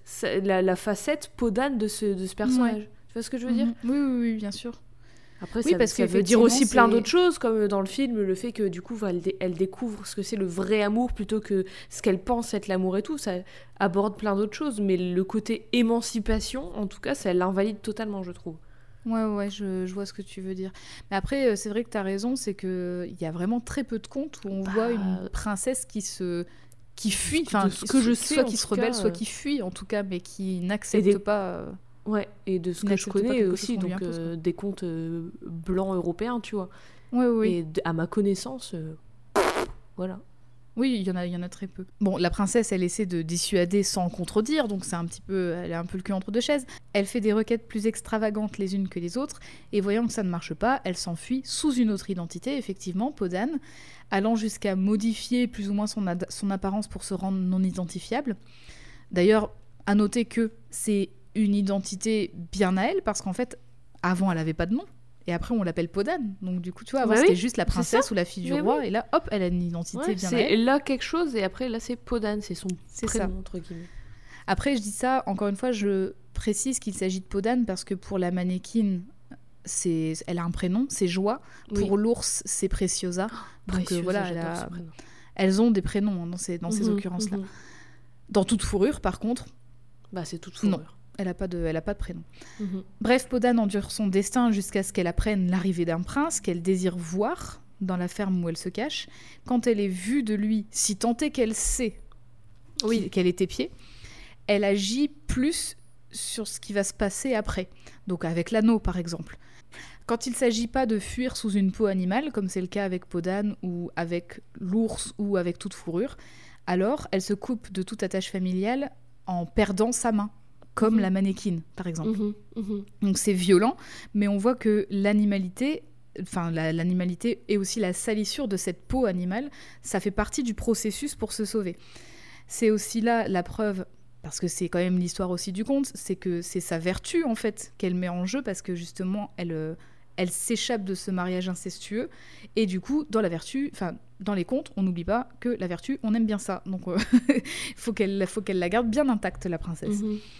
C'est pas pour rien que la princesse, elle endure en silence, d'ailleurs, son malheur au début, hein, puisque bah, elle n'a pas l'habitude d'une vie comme ça. Et je parle bien de la princesse, parce que la bergère, en l'occurrence, elle endure aussi, mais a priori, elle connaît un peu mieux les travaux manuels Oui. que la C'est juste qu'elle endure parce qu'elle est plus euh, dans le royaume et elle est plus. Parce que voilà, parce qu'elle est plus avec sa mère, elle a, elle a quitté Voilà. son, elle a quitté elle son, a quitté tout ce qu'elle connaissait. C'est ça, tout à fait. Mais du coup, en tout cas pour la princesse, bah, elle endure en silence son du coup, malheur c'est jusqu'à ce qu'elle Hmm le truc de la bergère, du coup, il y a moins ce truc de, euh, complètement. de elle change de classe sociale. Ah bah oui oui. J'avais totalement oublié ça. Bah elle en plus du coup il y a même euh, il y a même une, une fin, c'est-à-dire que en gros il Ascension n'y a pas l'histoire de elle tombe d'amour, il y a pas d'histoire de est-ce qu'elle tombe amoureuse du prince ou pas, on s'en fout parce qu'à la fin en fait elle grimpe socialement Ouais, puisqu'elle se elle a marie une avec le ascension prince. sociale. C'est ça. Donc et ça c'est le truc, on va pas se mentir, hein, c'est le truc de plein de contes de fées, hein, donc euh, c'est. Bah oui, c'est genre la happy end, c'est que bah elle laisse tomber toute sa life pour un mec euh, random qu'elle connaît pas, mais elle a des bijoux. C'est ça. Donc du coup, oui, je disais, c'est pas pour rien qu'elle endure en silence son malheur, puisque en fait, elle attend de voir une porte de sortie pour Mhm. récupérer sa récompense, à savoir bah, revenir sur le trône, même si c'est celui d'un autre royaume, et retrouver ce qu'elle a quitté, en tout cas matériellement. Et du coup, Mhm. si elle y gagne en plus un mariage d'amour avec un mec de son âge, bah c'est tout bénef. oui, c'est clair, c'est clair. N'oublions pas une, que une des deux morales du conte en vers de Charles Perrault, qui indiquait que la vertu, même infortunée, est toujours couronnée, bah ici, bah, c'est pas seulement au sens euh, figuré, hein, c'est littéral, elle devient reine à la fin, donc elle est, Ouais. elle est couronnée, la princesse, tu vois. Voilà, c'est c'est vraiment littéral. Ouais, parce alors que si elle avait été full euh, violente et animale littéralement, où elle est, elle est... Imagine, imagine Podane, elle se serait mise en mode toupou, elle aurait vécu dans les bois comme une sauvage et tout, elle aurait pas été couronnée à la fin. Je pense pas que le prince il aurait dit, Ah, elle est jolie cette petite douce. La preuve, quand il la voit en Podane, il réagit pas. Par contre, quand il la voit dans ses belles robes, Tout là il la trouve jolie. Donc c'est quand elle est vertueuse et bien propre sur elle et tout, Ouais. que elle a une chance d'être euh, de classe supérieure et d'être riche et d'être aimée par les hommes. Alors que quand elle est euh, naturelle, littéralement, quand Oui, elle est en oui. mode, euh, C'est en ça. mode euh, pas. euh, pas. j'ai envie de dire embellie, mais c'est pas le mot que je cherche, mais quand elle, quand elle est dans sa forme la plus. souillon, sauvage, où elle est, où juste elle fait ce qu'elle a à faire pour survivre et qu'elle est euh, au, au degré zéro de, de, de- enfin pas au degré zéro, mais qu'elle est la plus pure entre guillemets d'elle-même. Enfin, tu vois ce que je veux dire? Qu'elle est Mhm. vraiment euh, la, la, la, la toile. elle, avant que d'autres n'aient à poser sur elle ce qu'ils voulaient qu'elle soit. Tu vois ce que je veux dire? Oui, oui, elle est vraiment à 100% elle, genre euh, travailleuse, humble, machin et tout. J'ai perdu ma phrase du coup tellement ça fait 46 ans que je l'ai commencé. Mais quand elle est ça, les gens ils s'intéressent pas à elle. Alors Ouais. que quand elle a des belles robes et qu'elle est jolie et qu'elle ferme bien sa gueule, et ben là le prince il est en mode je te veux. Oui, et puis en plus, euh, le, dans, dans les contes, c'est vraiment raconté de manière genre, elle est, elle est belle sans effort, tu vois. Genre Oui, au bah, toujours. naturel, elle est parfaite, elle est belle et Toujours. tout. C'est Et comme dans, fait, les, euh, dans, les, dans les livres et C'est ça. de, Et jeunes adultes et tout. euh, Je suis pas comme les autres filles et je me maquille pas, mais je suis canon. C'est Oui, ça. bah, et en fait, le truc, c'est que le, le fait. Enfin, la peau d'âne, tu vois, contrairement à ce que tu te dis et qui est très juste, en fait, euh, le, le fait de la peau d'âne dans le conte, c'est écrit comme ça, c'est un artifice, ça, c'est quelque chose qui la cache, qui la dissimule, qui, a un, Ah. qui a un costume. C'est complètement l'inverse de ce que justement on voit aujourd'hui, en fait. C'est-à-dire qu'en gros, elle est pas au naturel sous sa peau d'âne Ah, parce que c'est un artifice, tu vois. C'est pour ça, en fait, que le conte. Non, mais c'est pour ça que le conte, du coup, pose problème de ce côté-là. On va pas, on va pas se mentir. C'est justement parce qu'en gros, au naturel, elle est sans effort parfaite parce que c'est une princesse, parce qu'elle est incroyable, parce que voilà. Et du coup, bah forcément, le, prince, euh, s'il l'avait vue sous sa peau d'âne, pff, il s'en fout parce que bah c'est un artifice, tu vois. Alors que Il voit pas la vraie bah, elle. Ah d'accord, mais en fait il y a tellement de versions différentes que moi j'ai pris, des- mais- pris les bouts qui m'intéressaient dans toutes et j'ai fait mon, ma propre interprétation. Bah non, mais t'as raison justement d'interpréter ça parce que effectivement, on va pas, euh, enfin les contes, on va pas se mentir, les- la tradition orale des contes, c'était notamment pour euh, faire, pour en profiter et pour faire des morales, notamment auprès des enfants, et donc du coup leur apprendre des, leur apprendre, bah voilà, qu'est-ce que c'est que la vertu, qu'est-ce que, qu'est-ce qu'il faut faire, qu'est-ce qui est bien, qu'est-ce qui est mal, propageais des Euh, idées euh, c'est ça. selon et- les, les idées euh, communes à cette époque-là, à à ce moment-là, dans coup, ce contexte-là. est, Qu'est-ce qui fait rêver aussi? Bah, Qu'est-ce qui fait rêver à l'époque? Bah, C'est euh, de se dire Oh, j'aimerais bien trouver le prince charmant, j'aimerais bien avoir une vie tranquille, machin et tout. Euh, Mhm. Qu'est-ce qui. Tu peux aussi, avec les contes, tu peux aussi mettre en garde face à des, à des Oui, choses. bah et oui. donc là, effectivement, en l'occurrence, bah, la mise en garde, c'est tu, tu n'épouses pas tes parents. Tu vois, N'épouse pas ton père, par exemple. Mais non, mais c'est vrai. Et du coup, euh, forcément, il y a aussi tous les standards derrière de bah, c'est un conte de fées, donc les princesses, elles sont superbes, elles sont sans effort, Ouais. parfaites, machin. La Et beauté, c'est le plus important. euh, La richesse, c'est le plus important. C'est ça. Et en fait, c'est. C'est complètement biaisé, ça on va pas. Oui, bah oui. On le voit très bien. Mais, t- on Mais voit que dans les autres versions, par exemple, la version euh, mannequin, certes, il y a cette fin où elle se marie et tout, mais la meuf, elle se Mm. coupe la main. Enfin, tu vois, il y a des, des versions beaucoup plus violentes, des Ah versions oui, oui, complètement. beaucoup plus nuancées aussi, et beaucoup moins euh, centrées sur justement, elle est une princesse belle sans effort. Et c'est pour ça que je- Mhm. c'est c'est trop intéressant d'avoir toutes les versions, de voir comment ça change en fonction de qui la raconte, de où il la raconte, de à qui il la Mhm. raconte. Et c'est pour ça que je vais faire ma propre version de Podane, euh, Coming to You dans les cinémas en 2032. Allez, je me laisse un petit peu Allez, de temps.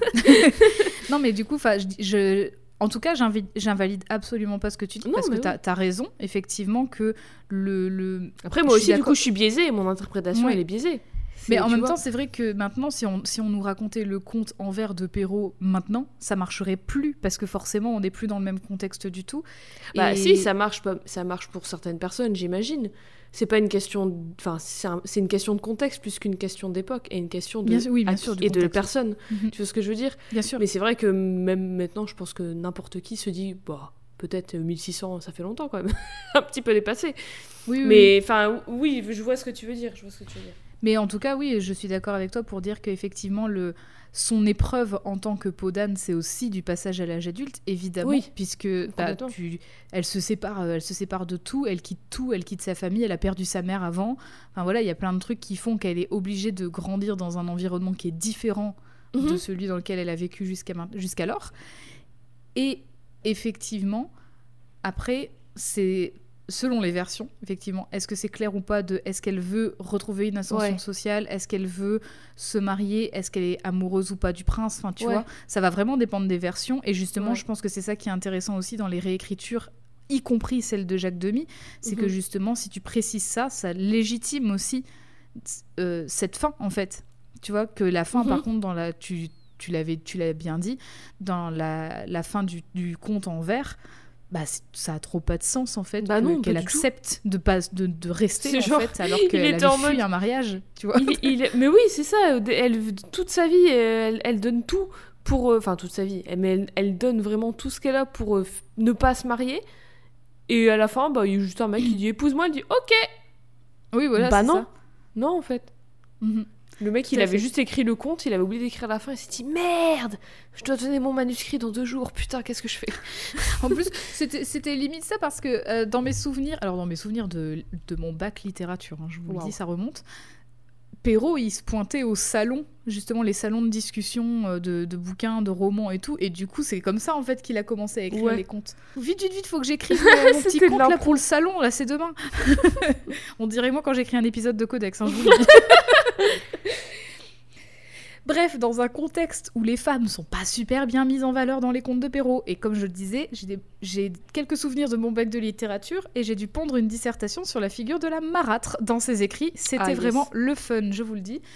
Podane fait office quand même d'exception, malgré une certaine naïveté et passivité. Elle parvient quand même à identifier qu'il y a quelque chose qui va pas au début de l'histoire pour y échapper. Elle influence aussi la suite de son histoire, qu'elle le veuille euh, consciemment ou non hein, d'ailleurs, équipée de ses trois robes et de sa baguette magique que sa marraine l'a fait lui donner. Podane nous apprend depuis plusieurs siècles, quand même, malgré tout, malgré les réécritures, malgré tous les trous scénaristiques, malgré plein de trucs qui posent problème, que tenir tête ou fuir sont des solutions acceptables, Oui. même quand c'est face aux parents. Et même si c'est difficile, ça vaut le coup, souvent. Tout à fait. La Et vertu ou non d'ailleurs, hein, je- Oui, j'ai quoi beaucoup cette insisté là-dessus. La Mais notion oui, mais c'est vertu- vraiment Comte qui insiste là-dessus. hein. Ouais, mais tu... enfin, ouais, je sais, mais Ouais. moi, cette, Mhm. cette euh, notion, déjà, c'est pas objectif. Tout parce qu'il y a toujours une personne qui va décider de c'est quoi et de quels sont les critères pour être vertueux, entre guillemets. Donc, enfin, ça ça n'a ça n'a pas de sens, en fait. Bien sûr. Donc voilà, c'était Podane, est-ce que tu as des questions, Jade? Et j'ai une question. Oui. À quand le crossover avec Tête d'œuf? Alors, bah, j'en rêve. Déjà, faudrait que je retrouve. Ou alors une, J'ai envie une de peau, au une peau d'œuf, une personne qui porte que des, des coquilles d'œuf reliées ensemble, une armure de coquilles d'œuf, une côte de maille de coquilles d'œuf. J'en rêve. Mais sinon, non, je n'ai pas de questions. Est-ce que tu as une note ou une échelle et une échelle de valeur? Alors, c'était quel numéro le- la classification Podane? 510 B. Oh, Parce que le A, c'est Cendrillon. sur 510 B, du coup, sur 510 lettre B, je mettrai à Podane.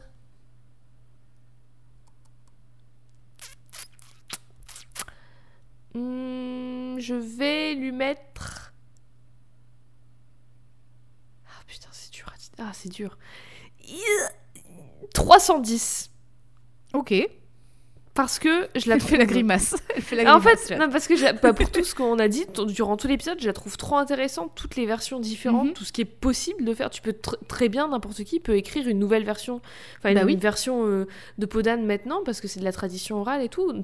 N'importe Et que ça ça, en fait, appartient à personne. C'est ça, ça n'appartient à personne. en Du fait. coup, n'importe qui peut se réapproprier Podane comme il ou elle le sent et garder l'essence du personnage, mais raconter une autre histoire. Et, et pour moi, l'essence du personnage, de ce que moi j'ai compris, ressenti et interprété, c'est que c'est une meuf qui euh, prend les rênes de sa vie et qui prend son indépendance coûte que coûte. Et ça, je Mhm. trouve ça trop bien et trop intéressant. En, en dépit de n'importe quelle époque dans laquelle c'est, tu vois, comme histoire racontée. Tout à fait. Mm, Mais 200 points en moins pour bah, ce qu'on a dit. La- les, fins, en général, euh, me déçoivent. La fin du conte de Perrault, aucun sens pour moi. Oui. Les autres, Perrault, euh, bah, 0 sur 20, hein, excuse-moi, mais en sujet d'invention, euh, tu, tu n'as pas ton bac. Tu n'as pas ton bac. Je sais même pas s'il y a encore ça au bac, j'en ai aucune idée. Je sais même plus si je l'ai eu, moi je me souviens même pas. Euh, et oui, il y a d'autres fins que je préfère qui me paraissent un peu plus sensées ou un peu plus. euh, qui me. pas touchent, mais qui, me, qui, qui, qui font un peu plus sens pour moi. Mais quand même, je trouve que ça. en général, ça invalide tout ce qui se passe avant. Et ça, Mhm. me, ça, me, ça, me, ça me saoule. Ça me gêne un petit peu. Ouais. Mm. Du coup, euh, euh, voilà. En plus, elle a des trop belles robes. Même, ça, même son, son costume de Podane, je le trouve trop stylé, en vrai. C'est c'est iconique maintenant. Podane, le, le, le film aussi, les visuels Ah du oui, film oui. jouent un peu sur ma note parce que je les adore. Les idées qu'il y a dans le film et tout, je trouve ça trop bien. Et Oui, d'ailleurs, pour la petite les- anecdote, les robes du film étaient très, très lourdes et donc très dures à porter Oh, par Catherine. Deneuve, tant et si bien que quand elle, elle devait se reposer, il devait glisser un tabouret sous ses jupons pour qu'elle puisse s'asseoir. Tellement c'était dur. un enfer. Oh là là, ça devait être terrible. C'était pas très sympa de la part de Jacques Demy de ne pas se soucier Ouais, du confort de ses actrices. Ouais. Les autres versions aussi, genre la mannequin, j'adore. Alors la mannequin, c'est plus ancien hein, pour le coup. Oui, mais c'est une autre version. c'est La oui, version un peu plus violente et tout, je trouve ça trop bien. C'est même plutôt, en fait, c'est plutôt une autre version de la catégorie du père qui veut épouser sa fille, parce que en soi, effectivement, elle ne revêt pas une peau. Ouais, mais c'est ce que tu disais au début. Oui, il y a un Le- lien, c'est le lien ce que de la au début, c'est un truc, c'est une tradition orale, c'est une histoire de Mhm. fiction et c'est relativement fixe, donc c'est pour moi c'est le même conte en fait. Tout à fait. C'est juste différent. Et j'aimerais trop, ça m'intéresserait trop de savoir s'il y en a dans différents pays, sur différents continents. Genre si en Asie ils ont des versions de Podane, si en Ouais. Afrique ils ont des versions de Podane, ça m'intéresserait trop. Alors j'ai Et- pas, effectivement, j'ai pas eu le temps de chercher plus loin que l'Europe, c'est Ouais. vrai. Euh, J'avoue que mais après, c'est pas Aux impossible. États-Unis, en Amérique du Sud et tout, Mhm. il doit y avoir des versions de Podane, c'est c'est sûr. C'est sûr. Bah, de toute façon, sûr, après, mais- euh, Ou des trucs qui se rapprochent en tout cas. Oui, puis on est quand même sur un sujet de métamorphose et tout. Enfin, la Oui, métamorphose, voilà, c'est c'est assez trucs qu'on va vraiment bah oui. retrouver à balle dans les bah oui. contes, dans les folklores, Dans la les religion, tout Donc, ça. euh, oui, bah oui, complètement. D'ailleurs, j'avais même, j'étais même tombée, mais ça, j'ai préféré l'exclure parce que c'était vraiment euh, de proche de très très loin. Mais il y a aussi le, le, le, hum, mythe de la femme cygne, cygne le- Ouais. l'oiseau, hein, un comme quoi que comme quoi que c'est une c'est une sorte de, de, de divinité qui a une robe de, de plumes et qu'en fait quand elle se pose Ah. sur terre un homme lui vole sa robe de plumes pour pas qu'elle puisse retourner en fait euh, dans, dans de là où elle vient. Et en fait, il va, euh, il va, la, il va la courtiser. Enfin voilà, ils vont tomber amoureux. Et elle va pas Ouais. savoir que c'est lui qui lui a volé sa robe de plume, tu vois. Et en fait, ils vont se marier, ils vont avoir des enfants, et au bout d'un moment, vraiment, elle est malheureuse. Elle se rend compte que, enfin, elle dit que sa robe de plume lui manque. Et du coup, comme il se dit, bon, on est mariés, on a des enfants, si je lui rends sa robe de plume, elle va pas partir. Et en fait, il lui rend et elle part immédiatement. Bah, Voilà. bien sûr. Bah, Elle bien se sûr. casse. Attends, le mec, il, Il a, a bien raison. toute sa vie. Il lui a- toute sa vie, c'est un mensonge à cause de ce bâtard. Non, mais Mhm. attends. Bien Mais là, tu, vois, du coup, il y a, il y a peu de liens finalement avec Podane, si ce n'est effectivement cette la robe euh, peau de- animale, quoi, ouais. en fait. Cette, euh, Mais donc, Oui, c'est pour ça que j'ai préféré l'exclure. Mais en tout cas, je trouve Mm. que cette histoire est très intéressante. Ouais. Et d'ailleurs, à noter, si vous, si vous êtes des, des petits fans de manga, à noter que c'est le point de départ de- du manga de Yu Watase qui s'appelle Ayashi no Ceres. Voilà. Putain. T'as réussi à nous ramener Ayashino Ceres Et- dans ce truc, quoi. Et bah, je te jure. Oh que je là là, Tu sais que quand t'as dit manga en plus, je sais pas pourquoi, j'ai dit de ma tête ça a fait Ayashino Ceres. Je sais Oui, pas bah, pourquoi. je te jure que quand je suis Alors je tombée jamais sur lu. le mythe de la femme cygne et j'ai lu ça, j'ai dit bah c'est Yashino Ceres. Ça s'inspire. Enfin, ce manga s'inspire de ce mythe-là. Je désolé, je je l'ai je pas forcé. savais pas. Je savais pas. C'est fou que t'aies réussi à le ramener là-dedans. Donc euh, 310B sur 510B pour Podane. Voilà, lettre B, très bien. Ben écoute, je suis ravie, je suis ravie d'avoir pu discuter pour la première fois d'un conte vraiment. Oui, euh, si- Bah, je pense oui. Parce que on- je crois qu'on a déjà parlé de personnages inspirés de contes. Euh, je, ne sais pas. Je sais quand j'avais parlé de Paro, de Parvati, de Devdas, j'ai parlé du coup de, bah, de des divinités, tout ça, euh, et de contes. Je Et par contre, d'une- voilà, juste d'une héroïne de conte, c'était un peu, ça a été un peu audacieux pour moi. inédit mais en tout cas, et j'ai adoré. Bah, je suis ravie. Et franchement, j'adorerais, j'adorerais pouvoir avoir plus de temps aussi pour pouvoir proposer des épisodes plus approfondis sur des figures mythologiques, folkloriques, Bah oui. comme ça, parce que c'est trop intéressant. tu sais qu'on en a dans nos listes. Et oui, dans notre petit sac. Ah bah merci beaucoup, c'était trop trop bien. J'espère que tout le monde a autant kiffé que moi j'ai kiffé t'écouter. J'en doute pas en même temps, j'en Ben, doute pas. je- J'en serais ravie, sachez-le. Dis-moi, Jade. Moi Jade, je vais arrêter hein, de dire ça. oui, ça va. Moi, je m'en lasse pas, sache-le. Oh. Est-ce que tu pourrais nous rappeler où on pourrait trouver toutes les images que je t'ai montrées aujourd'hui? Bien sûr, vous pouvez retrouver toutes les merveilleuses images de Podane et toutes les autres de nos autres épisodes sur nos réseaux sociaux Instagram et Twitter at CodexPod, Codex au féminin et au pluriel pod POD. Et on est également bah, sur toutes les plateformes de podcast, logique pour nous écouter, sur SoundCloud, Spotify, Deezer, Apple Podcast, Podcast Addict, tout, tout et son contraire, dedans, dehors, partout. Et en plus, petit bonus sur Apple Podcast, vous pouvez nous laisser un commentaire 5 étoiles avec un mot gentil, voilà, si ça vous dit, ou slash et un personnage qu'on pourrait traiter dans l'émission. Et quand je traiter, ravis. je ne veux pas dire insulter, je veux dire discuter d'elle. Bon, après, Voilà. pour Peut-être c'est pas impossible. Je sais qu'il y a des personnages qui ont été proposés que j'ai très que je déteste. Donc insulter. Voilà, donc c'est dit. donc c'est possible que j'insulte un jour, c'est possible. Mais voilà, je pense que j'ai tout dit. Eh bien, merci à toi, Jade, pour ce rappel et merci pour ton écoute. Merci à vous aussi. Merci à vous, merci à tout le monde. Bravo. Est-ce qu'on se dirait pas, Eve, à deux Oui. semaines? Eh bien, oui, à deux semaines, Jade, à deux semaines. Bientôt.